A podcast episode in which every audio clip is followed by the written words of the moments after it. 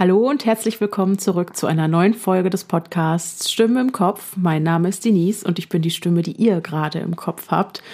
Und mir gegenüber sitzt heute nicht die Lea, sondern die Pia. Hallo. Hallöchen. Hallihallo. Schön, dass ich wieder hier sein darf. Ja, ich freue mich sehr, denn heute, es ist endlich soweit. Man glaubt es kaum. Man glaubt es kaum. Die vor langen Zeiten schon angekündigte und von euch heiß ersehnte Zuhörerfolge. Also würde ich sagen, ihr macht es euch bequem. Nehmt euch einen Tee, eine Decke, Ein Schnaps könnte einen auch Schnaps helfen. auch gegen die Angst. Macht's euch gemütlich und nehmt euch vor allem Zeit, denn Freunde, ihr wart so unfassbar fleißig. Wir haben jetzt, also fast alle, kann man wirklich sagen, ne? Geschichten zusammengesammelt, Ja. die uns erreicht haben. Und was soll ich sagen? Wir sitzen hier vor 65 Seiten Skript. Das könnte eine Weile dauern. Genau. Und Aber alles das- von euch. Alles von euch, genau. Aber das macht gar nichts. Äh, Wir haben total Bock und freuen uns, äh, dass wir uns jetzt hier einfach gegenseitig Gruselgeschichten erzählen dürfen. Die wir noch nicht kennen, weil Genau. wir sie nicht vorbereitet haben. Also doch, schon. man muss ja was dazu sagen. Wir haben ein bisschen umgeschrieben. Äh, nicht eure Geschichten vom Inhalt her natürlich, sondern wir haben gedacht, wir machen es in feinster Creep Me Out Manier und lesen uns wirklich richtige Gruselgeschichten vor und haben deswegen versucht, das so ähm, flüssig lesbar zu machen, sag ich mal. Genau. Viele von euch haben, was ja auch völlig richtig und in Ordnung ist, das im Plauderton geschrieben. Und wir haben gedacht, da wir in Creep Me Out immer Gruselgeschichten lesen, äh, passen wir das so ein kleines bisschen an. Ich hoffe, keiner fühlt sich auf den Schlips getreten oder hat das Gefühl, wir hätten da groß was umgeschrieben und ihr freut euch an eurer Geschichte. Genau, wir machen das einfach nur, dass das Ganze ein bisschen atmosphärischer Genau. ist. Wie eine richtige Gruselgeschichte eben. Wir kennen die Geschichten beide immer nur so zu 50 Prozent, würde ich sagen, beziehungsweise kennen wir jeweils nur 50 Prozent der Geschichten, weil wir die untereinander aufgeteilt haben. Das heißt, der Teil, der von Pia aufbereitet wurde, sage ich mal, ist mir unbekannt und der Teil, der von mir aufbereitet wurde, ist Pia unbekannt. Genau.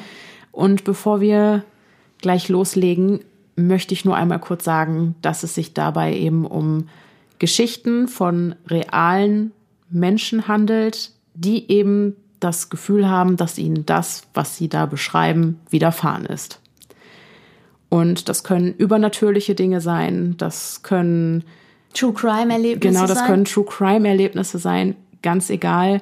Mir wäre es nur unfassbar wichtig, weil da einfach auch eine gewisse Größe und Mut zugehört, so seine Geschichte, sage ich mal, mit einer so großen Hörerschaft zu teilen, dass wir alle respektvoll miteinander umgehen und jeder kann glauben, was er möchte Genau. und leben und leben lassen. Und, Und wir wenn urteilen ihr, nicht. Genau, nicht urteilen. Und wenn ihr nicht ans Übernatürliche glaubt, ja mein Gott, dann ist es für euch einfach eine gruselige Geschichte.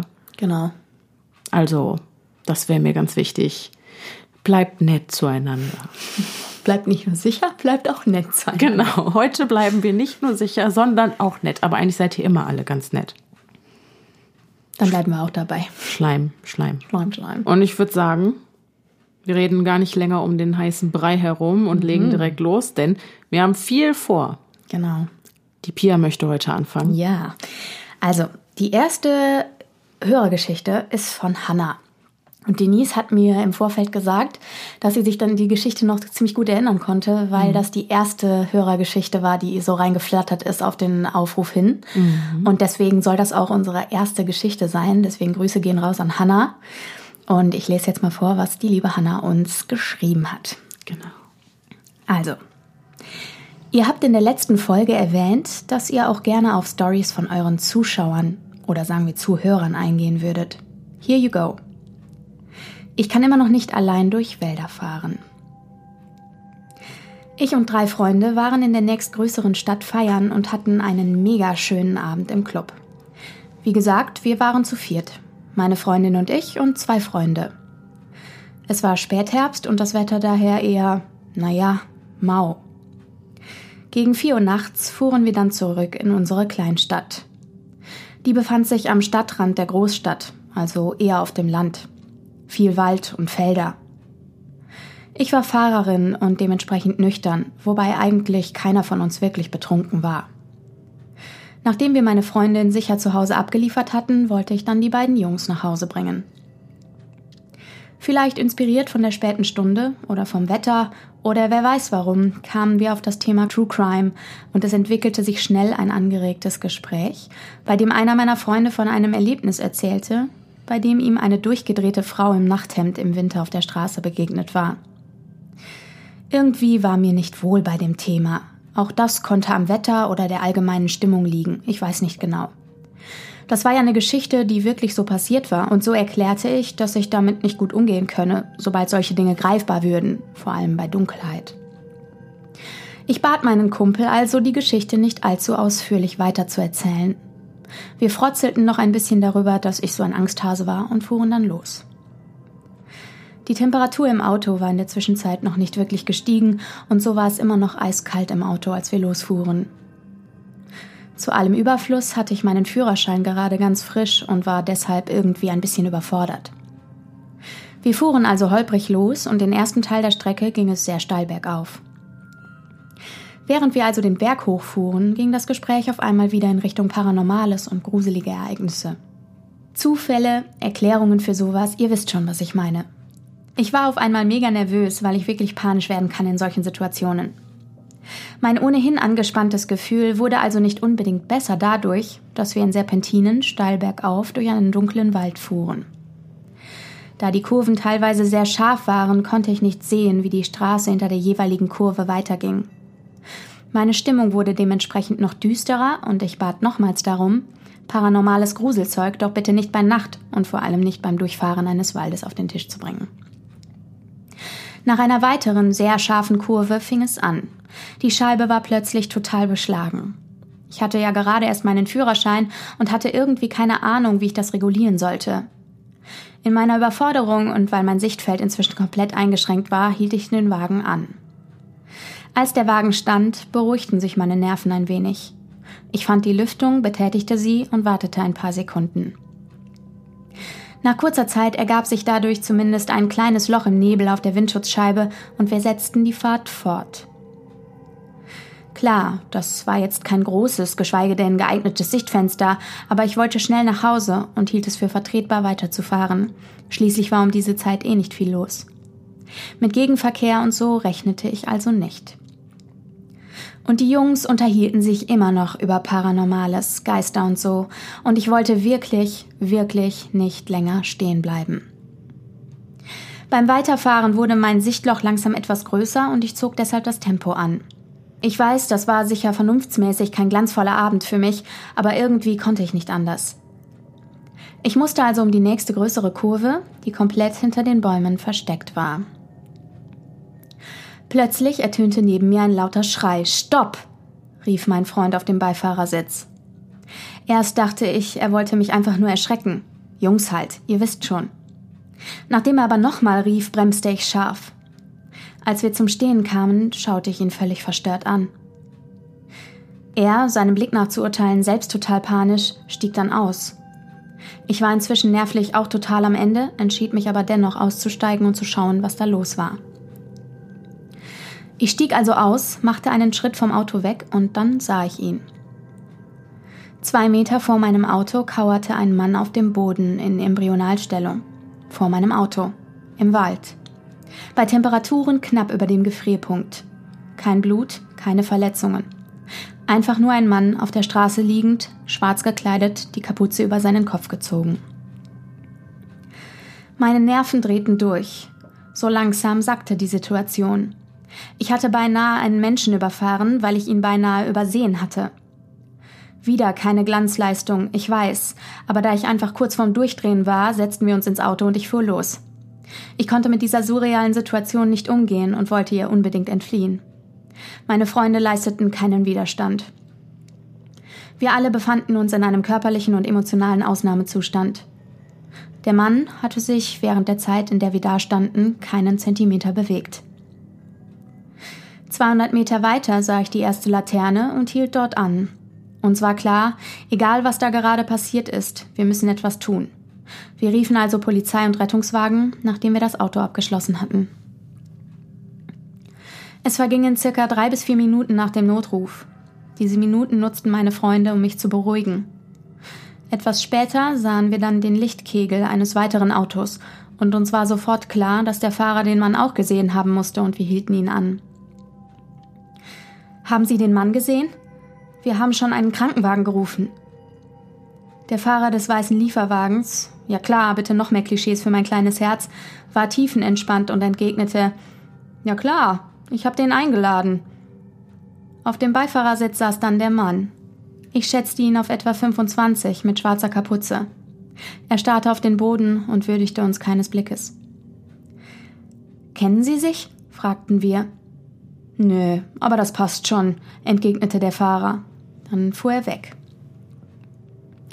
Wir, völlig verstört von der Situation, stiegen wieder ins Auto und kontaktierten erneut die Polizei, der wir den erlebten Vorfall schilderten. Dort sagte man uns, dass man jetzt nicht mehr kommen werde, weil die Person ja offenbar nicht mehr auf der Straße liege. Long story short. Ich fuhr meine Freunde nach Hause. Wir reden bis heute nicht gerne über dieses Erlebnis, weil es total gruselig und surreal war, gerade weil wir Sekunden davor noch über so ein Erlebnis gewitzelt hatten. Ich kann heute noch nicht diese Strecke fahren und erst recht nicht alleine. Auch sonst hat sich das nicht wirklich gut auf meine Angst vor Wäldern und Dunkelheit ausgewirkt. Naja, was soll's. Uns geht es allen gut und wir haben auch nie wieder etwas gehört davon. Also wird wohl alles gut gegangen sein. Wer weiß. Na, da kann man ja jetzt spekulieren, was da wohl los gewesen ist. Aber hallo. Uiuiui. Danke, mhm. Hanna, für die. Vielen, vielen Dank. Tolle Geschichte auf jeden Fall. Das ist ja immer mein persönlicher Albtraum. Ne? Ich denke da auch oft drüber nach, wenn ich nachts alleine mit dem Auto durch die Gegend fahre und ich muss oft durch irgendwelche Waldstrecken oder über Landstraßen fahren, wo auch keine Laternen sind. Und ich denke immer, bei aller Liebe, wenn da jetzt jemand auf der Straße liegen würde, ich glaube, ich würde auch erstmal weiterfahren, die Polizei verständigen. Sicheren Abstand zwischen. Genau. Und mhm. dann irgendwo warten. Mhm. Versteht mich nicht falsch, aber ich habe schon so oft von irgendwelchen Tricks gehört, dass das quasi ein kaputtes Fahrrad oder so auf der Straße liegt, eben damit Leute aussteigen mhm. und äh, ja, anfangen nach einem Opfer zu suchen oder mhm. weil sie gucken wollen, ob sie mhm. helfen können und sich dann aber selber in Gefahr bringen, weil das so ein Trick ist. Also ich kann äh, Hannah und ihre Freunde auf jeden Fall auch verstehen, dass sie ja. erstmal weitergefahren sind und äh, erstmal sich quasi selber in Sicherheit bringen wollten. Mhm. Im Flugzeug wird ja auch immer gesagt, erst deine ähm, Atemmaske genau. und dann die für andere Leute. Ich glaube auch, man muss da einfach ein bisschen auch auf sich selbst achten und ich kann die Reaktion absolut verstehen. Aber wie verrückt ist es denn, dass dann so ein LKW oder mhm. Lastwagenfahrer kommt und den Typen dann einlädt und der sitzt dann mit dem Blick nach unten, so ein Creep sitzt dann auf dem Beifahrersitz, Alter. Keine Ahnung. Vielleicht war der zugedröhnt mit Drogen. Ja, das kann sein, aber nehme ich den dann mit? Und auch dieses Jahr passt schon, äh, weiß ich nicht. Ähm, Beide creepy, ne? Total, irgendwie total. Ich finde auch den, den LKW-Fahrer oder ähm, den, den äh, Van-Fahrer auch irgendwie ein bisschen ja. gruselig. Vielleicht muss man vor dem viel mehr Angst haben. Ja, weiß ich auch nicht. Wer weiß, was er mit dem gemacht hat. Aber nein, wir wollen ja natürlich jetzt nicht spekulieren. aber die Polizei hat sich ja, hatte ja eh Besseres zu tun. Genau, das fand ich auch verrückt. Das finde ich ne? auch komisch, ja. So, irgendwie. Aber gut, auf der anderen Seite, was sollen sie machen? Wir sollen die jetzt noch rausfinden, wer dieser Mann ja, war. Ja, richtig, richtig. Und da ist halt auch keiner mehr, ne? Also nee. ist ja wirklich keiner mehr, aber trotzdem. Ja. Also ich denke, wir werden im Laufe der heutigen Folge auch noch einige Geschichten lesen, ähm, wo nie klar werden wird, was genau vorgefallen ist. Und ja. ähm, ich glaube, äh, das zieht sich so ein bisschen durch wie ein roter Faden. Deswegen hat die Geschichte einen ganz guten Anfang gemacht. Finde ich auch. Ich. Ein sehr schöner Opener für Auf diese Folge. Fall. Möchtest du weitermachen mit der nächsten Geschichte? Sehr, sehr gerne. Meine erste Geschichte kommt von Alex und er schreibt, wie fange ich an? Alles hat sich ereignet, als ich noch bei meinen Eltern gewohnt habe. Eines Abends, meine Freundin hatte bei mir geschlafen, hatten wir uns gerade ins Bett gelegt und meine Freundin war schon eingeschlafen. Ich hingegen war noch ziemlich lange wach und hatte mit dem Einschlafen so meine Probleme. Dann, als ich endlich kurz davor war einzuschlafen, hörte ich meinen Vater rufen. Genervt, schließlich war ich endlich kurz davor einzuschlafen, fragte ich meinen Vater, was los sei. Im nächsten Moment ging die Tür auf und eine schwarze Gestalt kam langsam ins Zimmer. Ich erstarrte vor Angst, während die Gestalt direkt auf mich zukam, aufs Bett sprang und begann, auf mir herumzutreten. Irgendwie gelang es mir, sie vom Bett zu stoßen, und ich setzte mich erschrocken im Bett auf und schaute mich in meinem Zimmer um, aber nichts und niemand war da. Ich dachte gerade, es wäre vorbei, als mich etwas am Hals packte und hochzog, so dass ich für einen Moment das Gefühl hatte, über dem Bett zu schweben. Ich schnappte nach Luft und wollte schreien, aber es kam kein Ton. Als es mich wieder aufs Bett warf, sprang ich erschrocken auf, wobei ich meine Freundin aufweckte. Ich fragte sie, was gerade los war, und sie entgegnete nur, sie habe nichts mitbekommen. Ich kann es bis heute nicht erklären, aber es war zu realistisch, um ein Traum gewesen zu sein. Keine Ahnung. Sowas ähnliches hat eine Freundin von mir erlebt, aber in dieser Nacht hat eine Freundin bei ihr übernachtet und gesehen, wie eine schwarze Gestalt auf ihre Freundin sprang und sie würgte. Mein Kumpel hatte dasselbe Erlebnis, nur hat die Gestalt ihn nicht gewürgt, sondern nur langsam nach ihm gegriffen und er hat es gerade noch so geschafft, sein Handy anzumachen, damit er ein bisschen Licht hatte. Dann meinte er, war die schwarze Gestalt auf einmal verschwunden. Bei meinem Vater war es auch etwas komisch. Er hat sich in der Arbeit den Finger gebrochen. In derselben Nacht, kurz vorm Einschlafen, merkte er, wie sich jemand neben ihn legte oder setzte und über seine Schulter strich, als ob ihn jemand trösten wolle. Er drehte sich um, aber es war niemand da. Meine Mom lag auf der anderen Seite des Bettes. Er meinte, sich das nur eingebildet zu haben und legte sich wieder hin. Dann ereignete sich dasselbe nochmal. Er kann sich das nicht erklären. Ich bin aber der festen Überzeugung, dass es unser Hausgeist war. Genau. Um da noch mal kurz was zu, zu sagen, bevor wir in die Diskussion einsteigen. Äh, der Alex hatte, das ist ähm, passiert ja manchmal, wenn man einfach äh, Nachrichten schreibt, dass man dann ein Verb vergisst. Ich hoffe, ich habe das richtig verstanden. Die habe ich nämlich aufbereitet, mhm. die Geschichte äh, als äh, es hieß, ähm, dass die Freundin von ihm dasselbe erlebt hat in der Nacht, als ihre Freundin bei ihr übernachtet hat. Mhm. Da fehlte das Verb ähm, gesehen und äh, deswegen bin ich davon ausgegangen, dass die Freundin das gesehen hat. Äh, ich hoffe, ich habe das jetzt so richtig verstanden und äh, wiedergegeben in der Geschichte.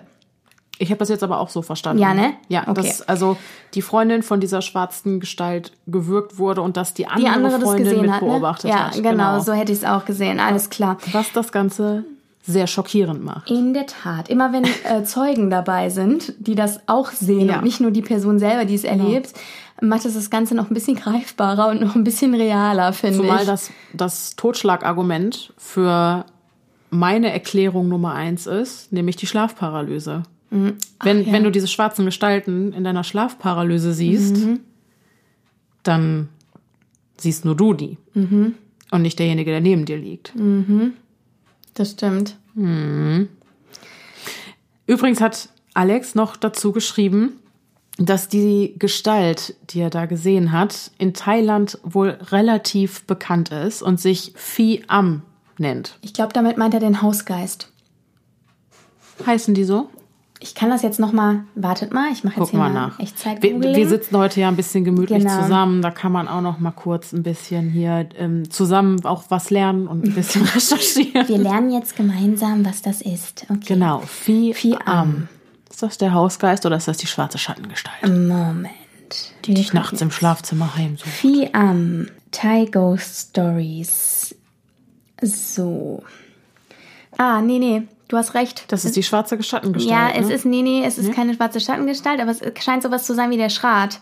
Ah. Äh, es steht hier, ich habe jetzt nur was auf Englisch gefunden, ich versuche das mal hier so simultan zu übersetzen. Vier Am ist ein Geist, äh, dem, man, dem man nachsagt, dass er sich auf, den, auf die Brust von Leuten sitzt, setzt, während mm. sie schlafen. Okay. Und äh, dass er dadurch äh, Unwohlsein und auch äh, den Tod auslösen kann.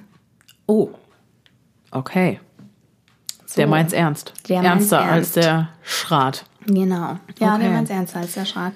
Vielen Dank, Alex, dass du diese Geschichte mit uns geteilt hast. Da werde ich ja. sicherlich dran denken, wenn ich heute Abend schlafen gehe. Ja, nicht nur an die. auch noch an viele andere. zum Beispiel auch an die Geschichte von Gerrit zum Beispiel. Ja, die lese ich mal vor. Mach das mal. Mhm. Alles fing circa im Sommer 2015 an. Es war ein sonniger Tag und ich, meine Mutter und ein paar Freunde von mir machten uns auf den Weg zu einer Kinderveranstaltung, auf welcher man spielen konnte und den Tag genießen. Ich war damals circa acht Jahre alt. Zudem gab es noch einen Flohmarkt mit einem ganz besonderen Stand, einer Tombola. Meine Mutter gab mir zehn Euro und ich versuchte mein Glück. Ich gewann erst viele kleine Geschenke, aber dann einen etwas größeren Teddy, welchen ich am Ende des Tages frisch gewaschen in mein Bett zu meinen anderen Kuscheltieren legte. Die erste Zeit war ganz normal, aber nach ein paar Wochen wachte ich mitten in der Nacht auf und bekam sofort das Gefühl, dass der Teddy der Grund für das plötzliche Aufwachen war. Dazu muss man sagen, dass ich damals noch nicht viel von Paranormalem und Geistern verstand. Ich merkte mit der Zeit, dass es half, den Teddy abzudecken. Meistens mit einer kleineren Decke oder anderen Stofftieren. Und so entstand ein Abendritual. Erst Zähne putzen, dann waschen und dann ins Bett gehen, den Teddy abdecken und schlafen. Dies war nun zur Routine geworden und störte mich nicht. Bis zu meinem zwölften Lebensjahr. Da ich älter wurde, wurde es mir zunehmend peinlich, so viele kindliche Sachen rumliegen zu haben, und ich verstaute mein Kinderzeug in mehreren Kartons, welche ich in meinen Schrank legen wollte, bis ich wüsste, was damit zu tun war. Doch nach dieser Aktion spürte ich in meinem Zimmer und der Etage des Zimmers ständig ein unwohles Gefühl, als würde ich beobachtet werden. Ich entschloss mich, um mich besser zu fühlen, die Kuscheltiere wieder in mein Bett zu legen, unter anderem den Bären. Die Situation verschlimmerte sich drastisch und ich fühlte mich von Tag zu Tag unwohler. Es fing an mit kalten Windzügen auf meinen Armen und meinem Rücken, welche sich anfühlten wie Hände, und verschlimmerte sich zunehmend zu Schritten im Nebenzimmer, schwankendem Boxsack in meinem Zimmer, Gefühl der Beobachtung im Nacken- und Rückenbereich.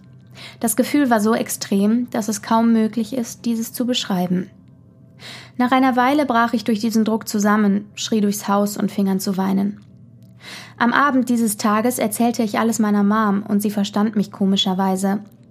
Sie erzählte mir, dass sie es auch spüre und mir helfen würde.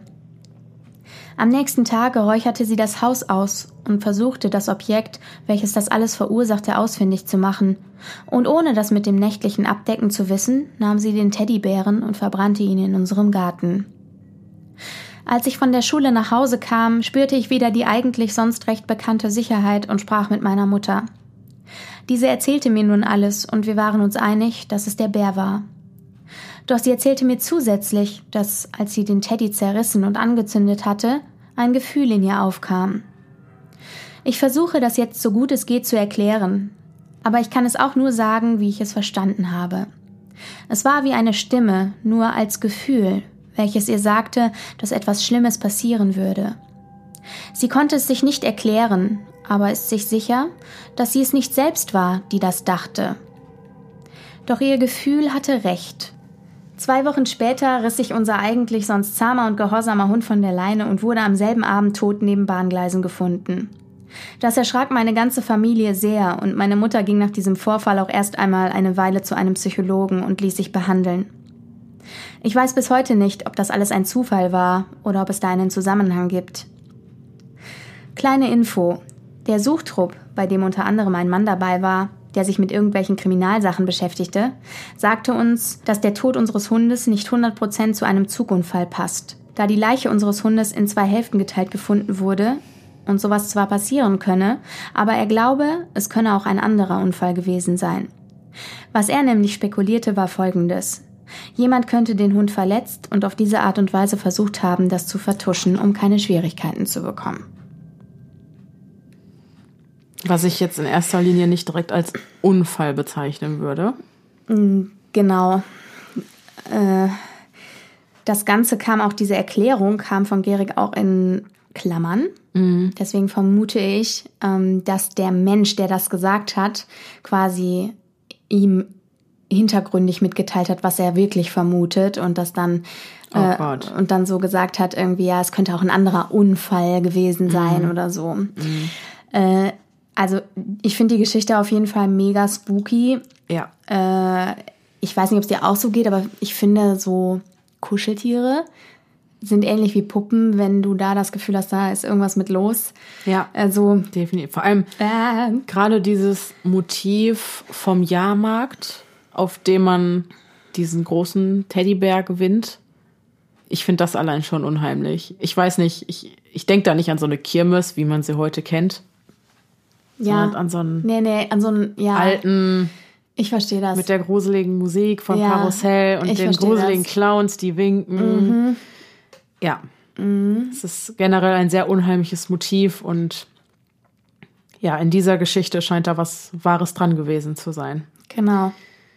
Ich finde es aber auch super interessant, dass die Mutter von Gerrick schon gemerkt hat, dass sie, als sie den Teddybären quasi vernichtet hat, dieses ungute Gefühl, diese ungute Vorahnung. Mhm.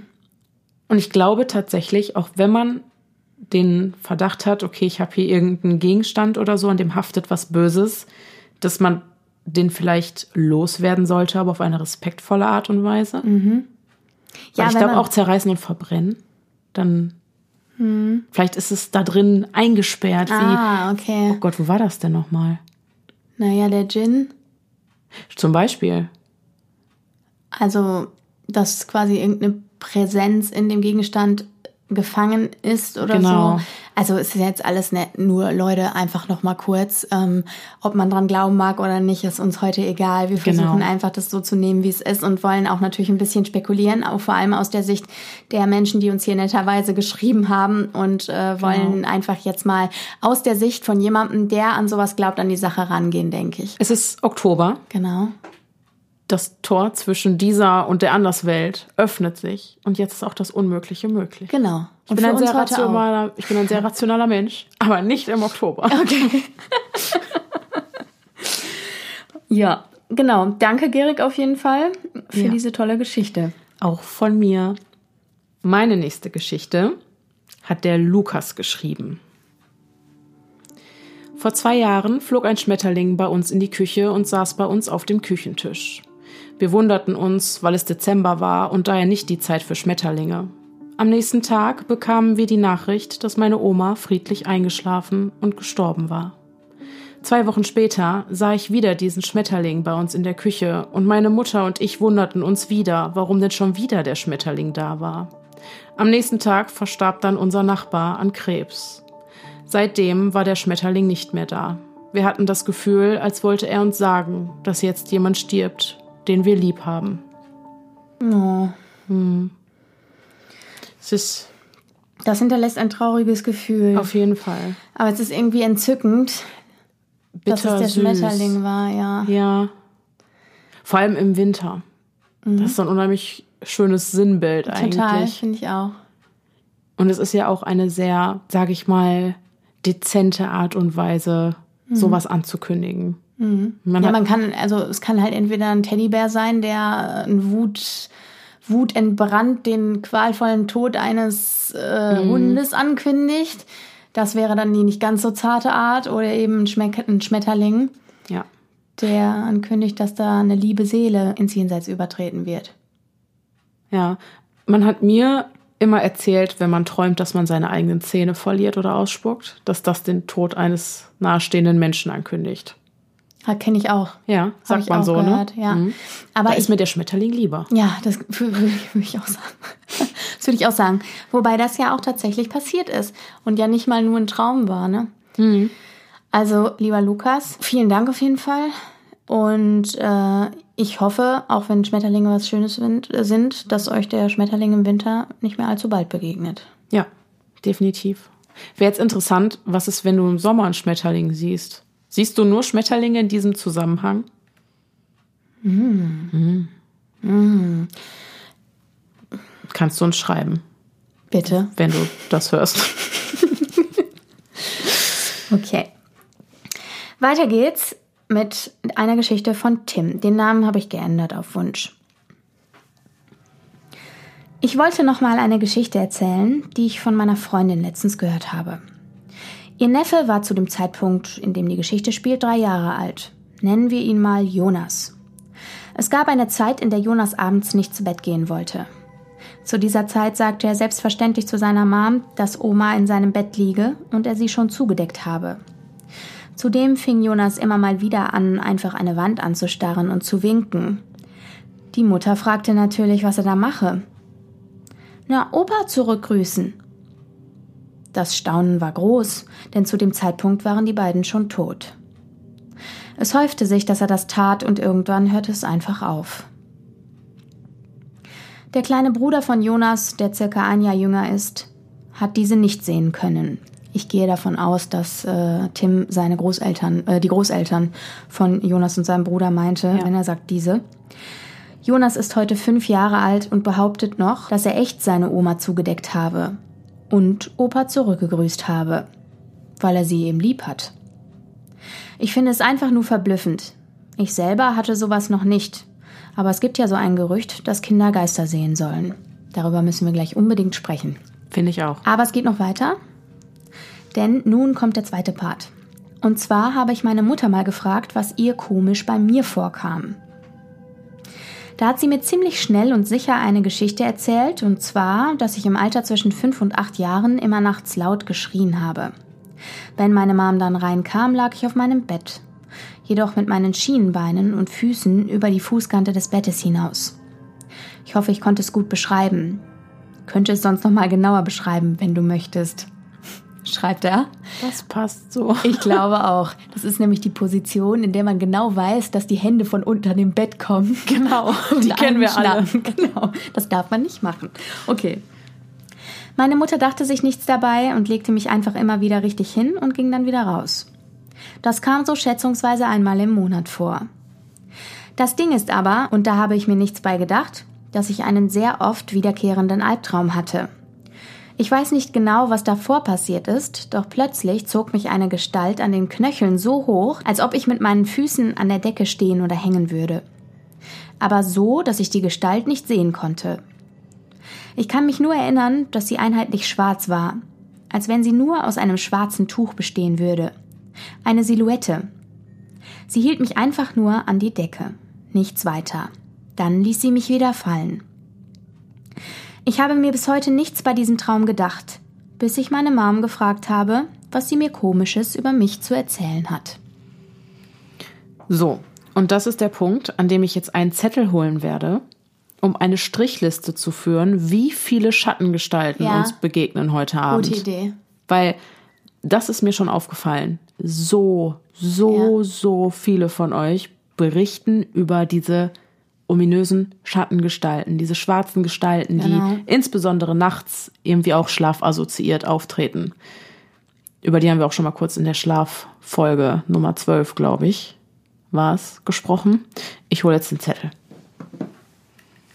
Hast du auch nochmal pausiert? Nö. Okay. Geht ruhig weiter. Kann man einen Schluck trinken? So. Willst du denn so Sachen wie, ja, kann ich mal einen Schluck trinken? Und so, das weiß ich noch nicht. Mach mal spontan. Genau, wir gucken, wie es gemütlich ist. Ich weiß halt nicht. Leute, ist das doof, wenn man das wie so ein wie so ein Zusammensitzen aufzieht? Ist das blöd für euch? Stört euch das? Oder ist das gemütlich? Das musst du drin lassen, damit die Leute die Frage beantworten können. Ja. Es kommen ja noch mehr Halloween, ne? Hallo Le- ja, Halloweens. Halloweens. Halloweenata. Und dann Ja. Und dann, äh, genau. Ich dachte, wir machen das heute ganz end. Das ist so ein bisschen, als würden wir zusammen, es ist noch gar nicht Halloween, aber als würden wir zusammen diese Spooky Season zelebrieren. Ja. Weil immerhin haben ganz, ganz viele jetzt auch schon fast ein Jahr auf diese Folge gewartet. Ich finde es auch schön. Okay. Und was, ich habe noch eine Frage. Ja. Was haben die Halloweenaten damit zu tun? Okay. So, wie viele Schattengestalten hatten wir jetzt? Drei? Ähm, es gab eine Schattengestalt bei Lukas Ja. Bei Alex. und bei Alex. Aber Alex hat noch von jemandem berichtet. Alex hatte drei Schattengestalten. Zwei. Warte kurz. Ja, zwei Schattengestalten. Okay. Genau, also vier. Ja. Ne? Insgesamt haben wir jetzt vier. Ja. Vier Schattengestalten. Uh, Wir hatten vier Beiträge und vier Schattengestalten. Gute Bilanz. Gute Bilanz. Okay. Okay. So. Jetzt möchte ich aber kurz nochmal über die, über den Part 1 dieser Geschichte sprechen. Aber unbedingt. Was ist los mit den Kindern? Ganz ehrlich, die Nichte von meinem Herrn Riebmann, die macht das Mhm. Du musst auch. das mit Herrn Riebmann nochmal erläutern, weil ich glaube, die wissen gar nicht, worüber du redest. Das haben wir Stimmt, nämlich das ist- mal. das war kommt so ein, noch. So ein Inner Circle-Witzchen. Aber das kommt noch, wo wir das erklären, glaube ich. Aber erst in der nächsten Folge. Richtig. Übernächsten. Oder übernächsten. Herr Riedmann. Die Pia sagt immer zu ihrem Lebensgefährten, Zu meinem Lebensabschnittsgefährten. das klingt immer so blöd, ne? Der Mann, der bei mir wohnt. Und dann habe ich weiß nicht, ob das noch jemand kennt. Es gab mal so eine Comicreihe oder so eine Bücherreihe, nicht lustig. Kennen die 100 Pro. Und da gab es Herr Riedmann und das war so ein komischer Kauz, der hinter der Wand wohnte. Das klingt gruselig, aber der war überhaupt nicht unheimlich. Der war auch so ein bisschen, der wurde immer so ein bisschen dümmlich dargestellt, so ein bisschen derpy. ja. Und Herr Riedmann lebte einfach hinter der Wand und seitdem heißt Pias Freund für mich Herr Riedmann. Genau, Und Freunde wir- generell, es ist einfach Genau. Herr Riedmann. Wenn wir über unsere Lebensabschnittsgefährten reden, dann sind es einfach die Herr Riedmann. Herr Riedmänner. Herr Riedmänner. Genau. Also, auf jeden Fall die Nichte von Herrn Riedmann. Äh, als die mit ihrer Oma irgendwann auch mal am Friedhof war, hier Blümchen schön machen und wässern und was nicht alles, als dann, dann ne, auf dem Rückweg, kurz bevor die aus dem Tor raus aus dem Friedhof gegangen sind, dreht die sich um und winkt. Boah. Warum? Hast, habt, habt ihr sie gefragt oder wurde sie gefragt? Die war drei. Die Ja. hat doch gar kein Verständnis dafür. Also, Wem hast du gewunken, kannst du doch fragen. Und dann geben doch Kinder ganz ähm, natürlich Antworten, genau wie der Kleine in der Serie, Ich glaube, in, die in wollte der Geschichte. gar nichts sagen, weil ich Okay. glaube, die ist auch also ein bisschen spirituell, würde ich sagen, Ja. Mhm. angehaucht. Und ich glaube, die dachte sich, lass sie. Weil man will den Kindern dann ja auch nicht den Eindruck vermitteln, vielleicht, als würden sie etwas Komisches machen. Die Mama meinst du jetzt? Die Mama Oma hat, war oder die. Oma. Mhm. Also ich ähm, möchte dazu auch mal was erzählen. Mhm. Und jetzt kommt eine Geschichte von mir, eine ganz persönliche und die ist aber ganz, also es gibt zum Thema Kinder sind gruselig. Meine Mutter hat mir mal erzählt, ähm, ich glaube, das habe ich noch nicht im Podcast erzählt. Ich weiß gar nicht, ob ich das überhaupt je, ich habe das noch nie so richtig groß jemandem erzählt. Also Leute, Premiere. Ähm, meine Mutter hat mal, als ich ein Baby war, das ist so das, das Erste, was sie mir erzählt hat, gibt zwei Stories, ähm, mich gebadet. Und dabei ist mein Kopf unter Wasser geraten und ich habe wohl ziemlich arg gehustet so. und musste richtig spucken.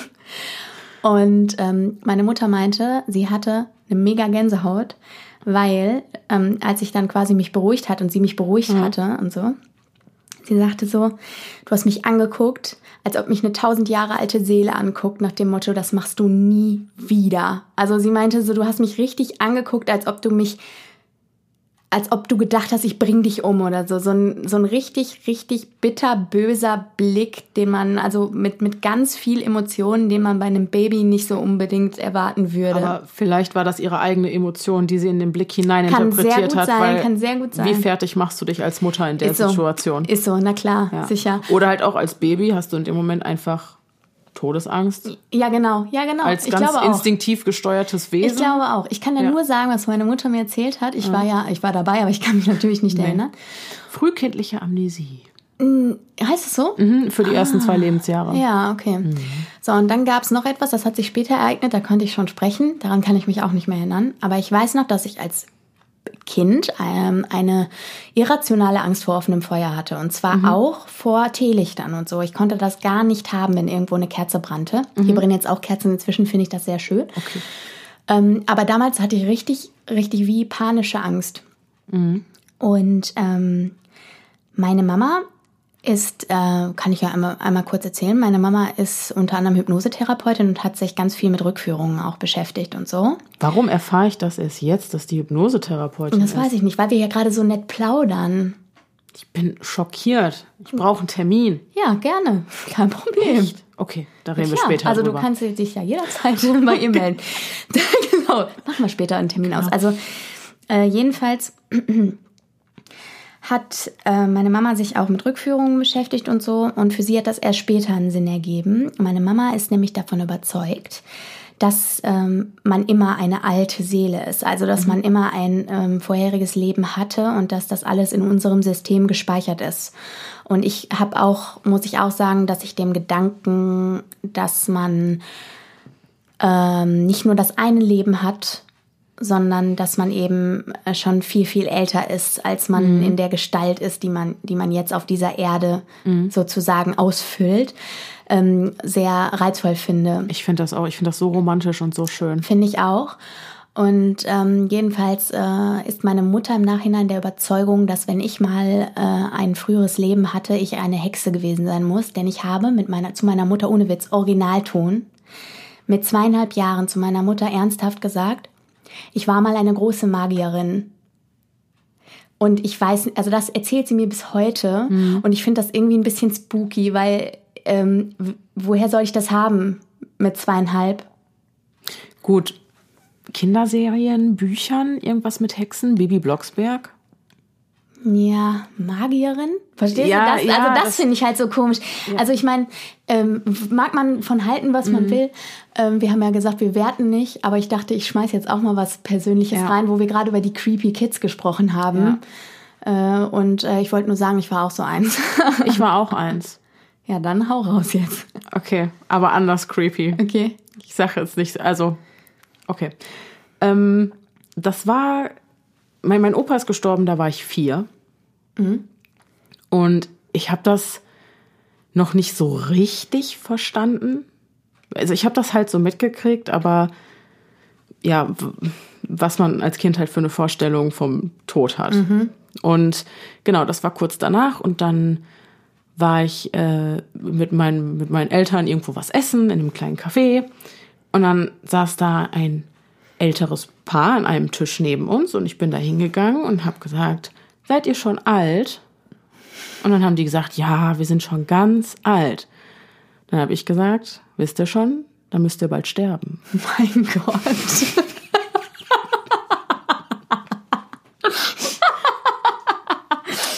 Oh je. Naja, so ist das eben. Wenn man alt ist, stirbt, muss man halt sterben. ja, das war das, was ich daraus gelernt hatte. Gut, ja. alte Leute sterben. Ja, ja, klar. Also, ja, ja, klar. und das ist halt total makaber, aber ja. so, so, ne? Ja. So ist die Realität eines Kindes und äh, es ist auch so noch in der Realität. Aber äh, in dem Sinne war ich einfach das ähm, todbringende Engelskind mit den langen goldblond gelockten Haaren, das den Tod vorausgesagt hat. Ich kann es mir bildhaft vorstellen. Ja. Und äh, aber um das nochmal so zusammenzufassen mit den äh, Creepy Kids, nenne ich sie jetzt einfach mal. Ähm, ich glaube, ich weiß nicht, ob ich das schon mal hier gesagt habe oder ob wir uns so darüber unterhalten haben. Also ich glaube schon, dass, also ist ja meine feste Überzeugung, du weißt das ja, mhm. dass alles mit allem verbunden ist und dass wir nicht mhm. alleine sind. Also nicht im Sinne von Aliens oder so, sondern dass wir alle irgendwie eine Connection zueinander haben. Und ich mhm. glaube, dass äh, gerade so instinktive Wesen wie Tiere zum Beispiel, mhm. da werden wir ja nachher auch noch einiges drüber hören, mhm. wie Tiere immer auf äh, gruselige Sachen reagieren und so, ähm, dass Tiere das spüren und dass Kinder das spüren, weil Kinder noch ja. viel intuitiver sind. Und ähm, Kindern wird das aberzogen. Da haben wir schon. Da haben wir doch schon mal im in Podcast der ersten drüber gesprochen. Creep Me ne? Out Folge. Ich meine auch. Ja. Äh, und ähm, ach ja, genau, in der Geschichte. Sie haben Post. Sie haben Post, genau, hört euch die mal an. Das war eine schöne Folge auch. Mhm. Auf jeden Fall ähm, glaube ich, bin ich eben der Überzeugung, dass das so ist, dass ähm, Kindern verboten wird, äh, intuitiv und spirituell zu denken, weil es einfach nicht mhm. in die mhm. Gesellschaft passt und dann tut man es so ab und nur die wenigsten tragen das noch mit in ihr Erwachsenenalter. Mhm. Und ähm, jetzt habe ich mich geoutet klein bisschen, glaube ich, schon an Übernatürliches und an Dinge, die sich nicht erklären lassen. Stimmt. Und vor allem, um jetzt nicht zu viel vorwegzunehmen, wir machen jetzt mal sofort weiter, weil ihr werdet sehen, es gibt einige Geschichten, die ihr uns geschickt habt, wo man sich wirklich denkt, na also wenn das jetzt wirklich wahr ist, dann, dann steht mein Weltbildkopf. Ja, genau. Mhm. Ganz kurz noch zum Thema Rückführungen. Ich komme gerade drauf, weil ich das hier stehen sehe.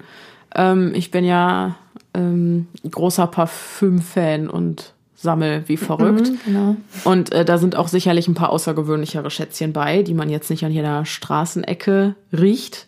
Und eines davon ist ein sehr schwerer Duft mit sehr, also ich habe das gerochen und ich musste es haben, weil es für mich nach schwarzer Magie riecht. Es okay. riecht einfach nach schwarzer Magie. Und dann habe ich das irgendwie drauf gehabt und dann war ich bei meiner Mama. Und dann sagte sie, ohne dass ich vorher was dazu gesagt habe, dass sie der Duft an Hexenverbrennung uh. erinnert und dass das ganz negative Gefühle in ihr auslöst. Ui, ui, ui, und das finde ich ja. so verrückt. Ja. Das finde ich total verrückt. Äh, ist es so rauchig, so ja, holzig? Ich kann dir das zeigen. Das ja, das Zeig's möchte ich gleich mal gerne riechen. Mhm. Aber ich lieb's. Aber ich bin ein Creep. Wie wir heute schon mehrfach Genau. festgestellt Als haben. Kind war ich ein Creep, ich bin auch jetzt noch ein Ja. Creep und ich bin gerne ein Creep. Ja, das war übrigens mein Handgelenk, falls das jetzt jemand knacken gehört hat. Hm. Du wirst alt. Ich bin alt. Okay. Okay, ich bin Creep und wir machen weiter Ja. mit der Geschichte von Lisa. Hey meine Liebe, habe gerade die neue Folge gehört und zum Thema Übernatürliches habe ich auch eine Story parat. Also als ich circa zwölf Jahre alt war, war ich eines Abends alleine zu Hause und zu der Zeit hat sich viel in meinem Leben gewandelt. Eltern getrennt, depressive Phasen etc. pp. Als ich gegen 20 Uhr Fernsehen schaute, habe ich eine Hand an meinem Rücken gespürt, welche mich so geschoben bzw. gedrückt hat. Ich habe mich so erschrocken und das hielt einige Wochen an, bis ich eines Tages zum Hausarzt ging und ihm alles erzählte und er mich zu einem Psychologen bzw. Psychiater weiterleitete. Dort hatte ich einige Sitzungen und bin bis heute in Therapie. Mittlerweile bin ich 22 Jahre alt. Es hat sich wohl eine schwere Depression angeschlichen und das alles hörte auch erst auf, als ich unter Medikamenten war und einen Klinikaufenthalt hinter mir hatte. Sozusagen, bis ich 100% sicher war, dass ich nicht alleine bin und immer Hilfe habe. Wer oder was das war, bis heute keine Ahnung.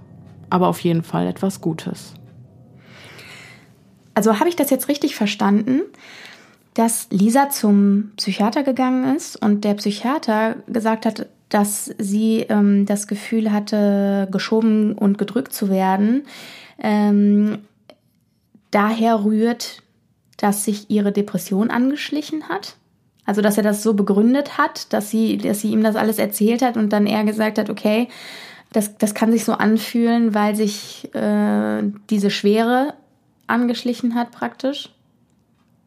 Äh, nee, ich, ich habe das eher so verstanden, dass sie eben dieses Ereignis beim Fernsehen hatte, dass sie plötzlich diesen Druck im Rücken spürte, wie von einer Hand, und dass dieses Gefühl auch lange anhielt, bis sie schließlich zum Hausarzt ging, ihm das erzählte und der sie daraufhin zum Psychologen und Psychiater ähm, geschickt hat. Und ähm, genau, dort hat sie sich dann in Therapie begeben.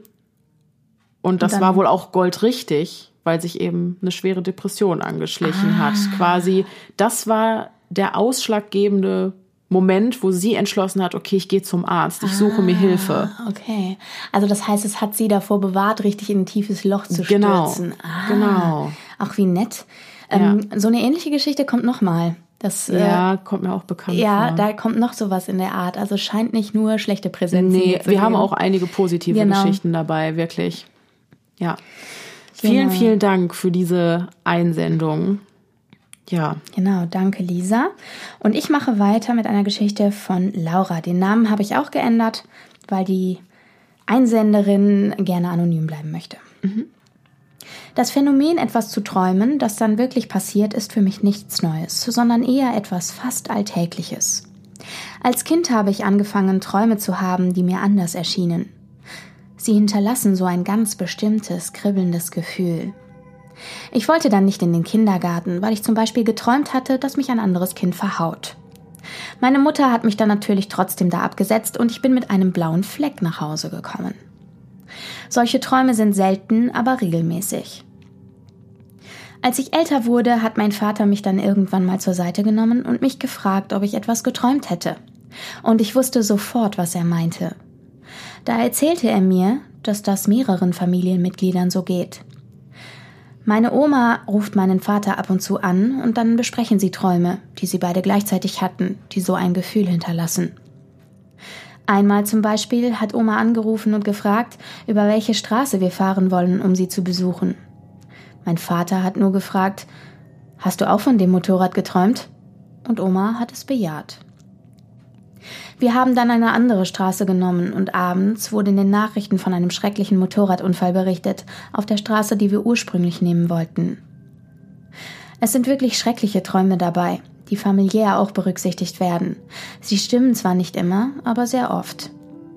Es sind aber auch gute Träume dabei, von positiven Dingen, die dann passieren.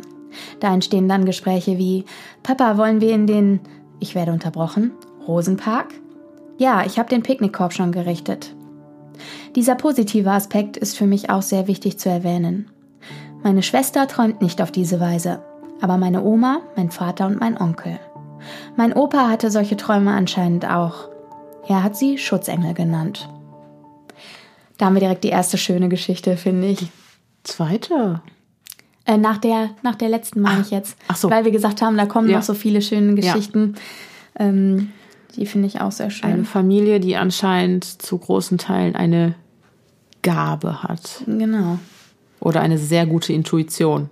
Genau, und da kann man mal wieder sehen, wo wir nochmal zu den Kindern kommen können. Ähm, wenn du in einer Familie groß wirst, die das nicht abtut, dann, Dann bleibt das wahrscheinlich auch, dann bleibt das generationsübergreifend erhalten. Genau. Ja, Genau, das wird ja meine Theorie von vorhin stützen. auf jeden Fall. Also auch nochmal vielen, vielen Dank an Laura, Genau, die gar nicht Laura, Laura. heißt. Genau. Für diese Geschichte. Aber du hast deine Geschichte sicher wieder erkannt. Das denke ich auch. Dann hat mir der Mikis geschrieben. Ich hoffe, ich habe den Namen richtig ausgesprochen. Und zwar schreibt er: Huhu, habe gerade die neue Folge gehört und fand das Thema super interessant. Hatte selbst schon über 30 Schlafparalysen. Beim ersten Mal lag ich nach dem Feiern bei einer Freundin im Bett. Plötzlich tauchte eine schwarze Gestalt hinter der Milchglasscheibe der Tür auf, die die Tür langsam öffnete und auf das Bett zukam. Ich konnte mich nicht bewegen und kaum atmen. Die Gestalt kam immer näher und beugte sich schließlich über mich. Ich versuchte zu schreien, doch es ging nicht. Ich sah, dass die Gestalt eine Frau war, mit ganz blassem, in die Länge gezogenem Gesicht. Ihr Kopf befand sich nun direkt vor meinem. Meine Freundin war durch mein schnelles Atmen aufgewacht und erlöste mich aus der Schlafparalyse. Da ich durch die Erzählungen eines guten Freundes von diesem Phänomen gehört hatte, konnte ich das Ganze gut verarbeiten. Inzwischen mag ich es tatsächlich sehr, bin ein großer Horrorfilm-Fan und kann so den Horror noch intensiver am eigenen Leib erfahren. Beste Grüße, Mikis. Uiuiuiui. Ding, ding, ding, ding. Ding, Schwarze ding, ding. Schattengestalt Genau, Nummer genau, 5. Genau, Nummer 5.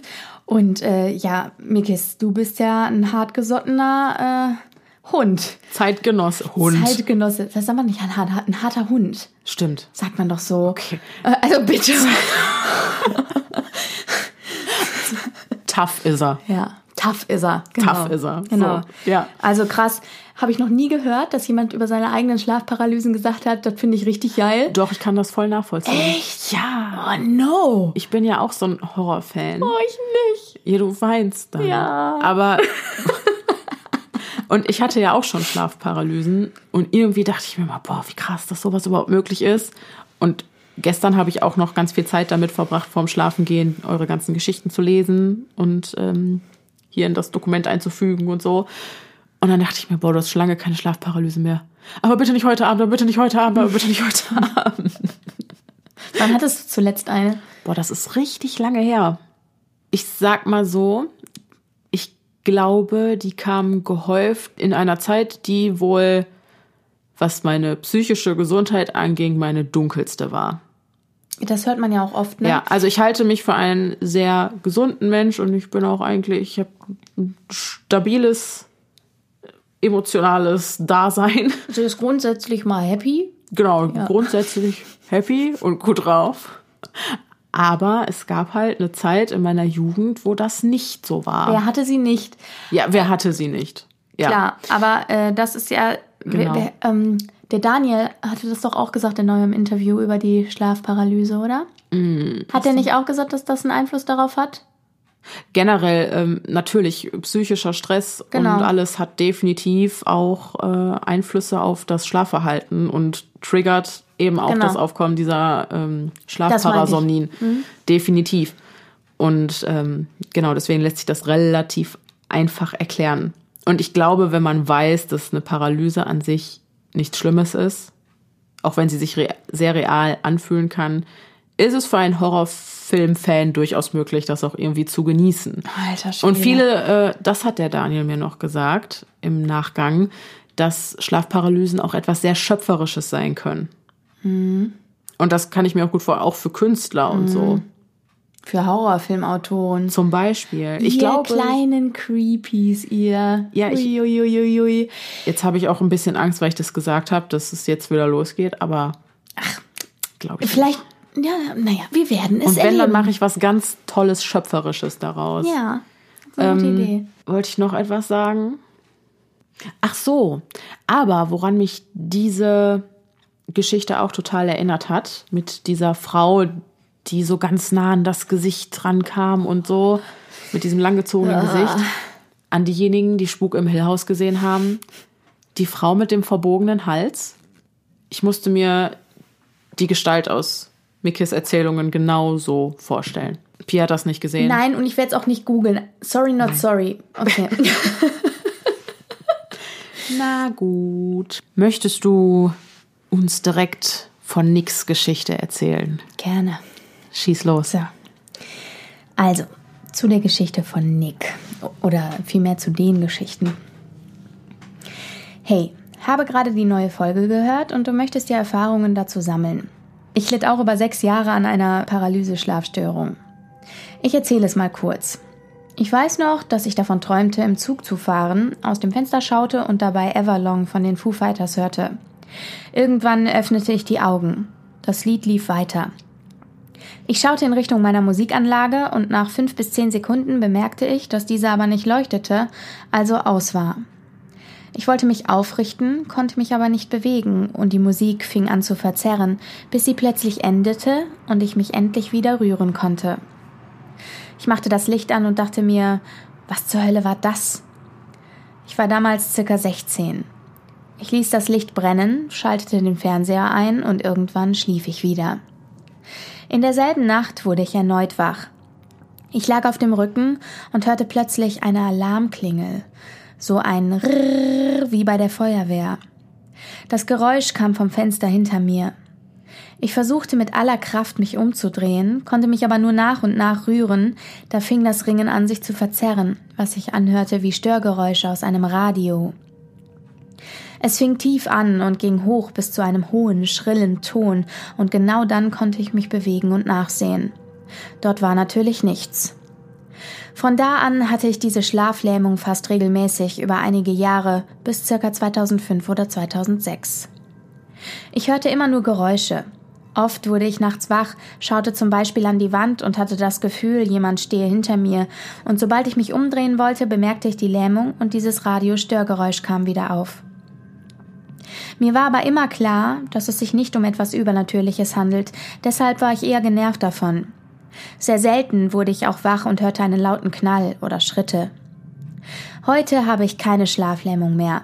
Dafür kommt es manchmal vor, dass ich wach werde und meine im Dunkeln jemanden stehen zu sehen.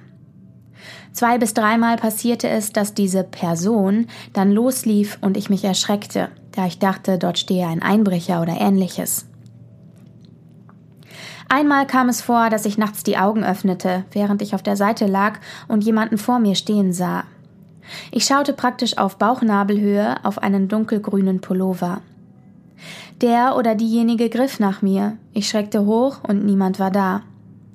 Ob die Erlebnisse auch mit der Paralyse zu tun haben? Keine Ahnung.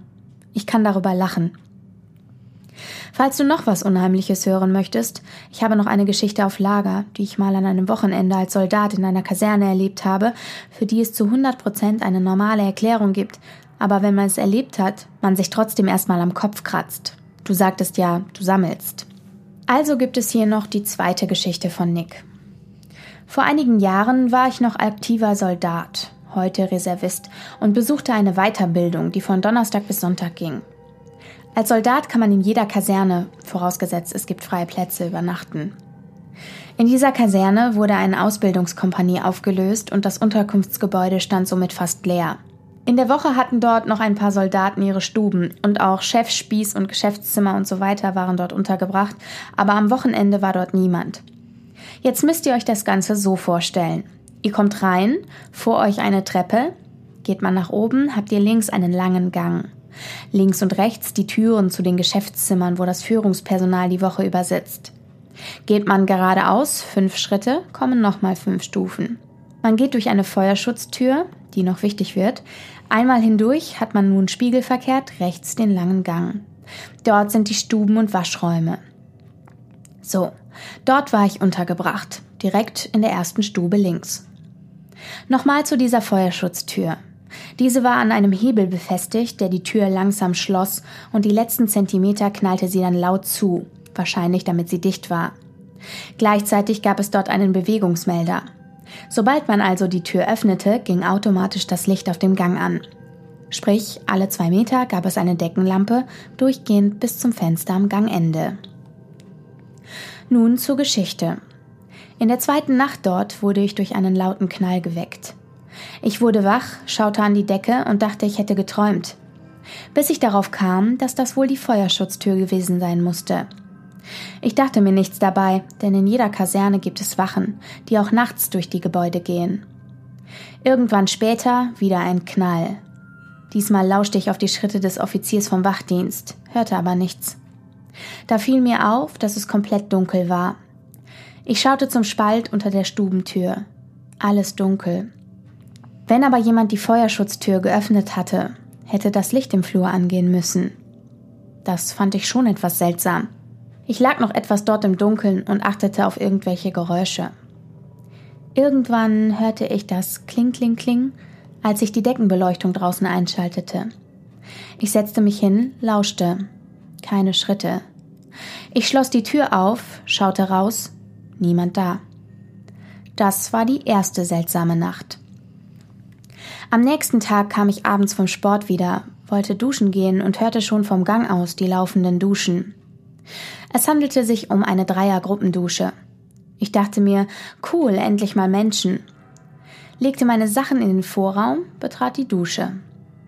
In dem Moment schaltete sie sich aus. Stille. Niemand da. In dem Moment dachte ich mir, ja nee, ist klar. Man muss dazu sagen, diese Duschen haben einen Startknopf.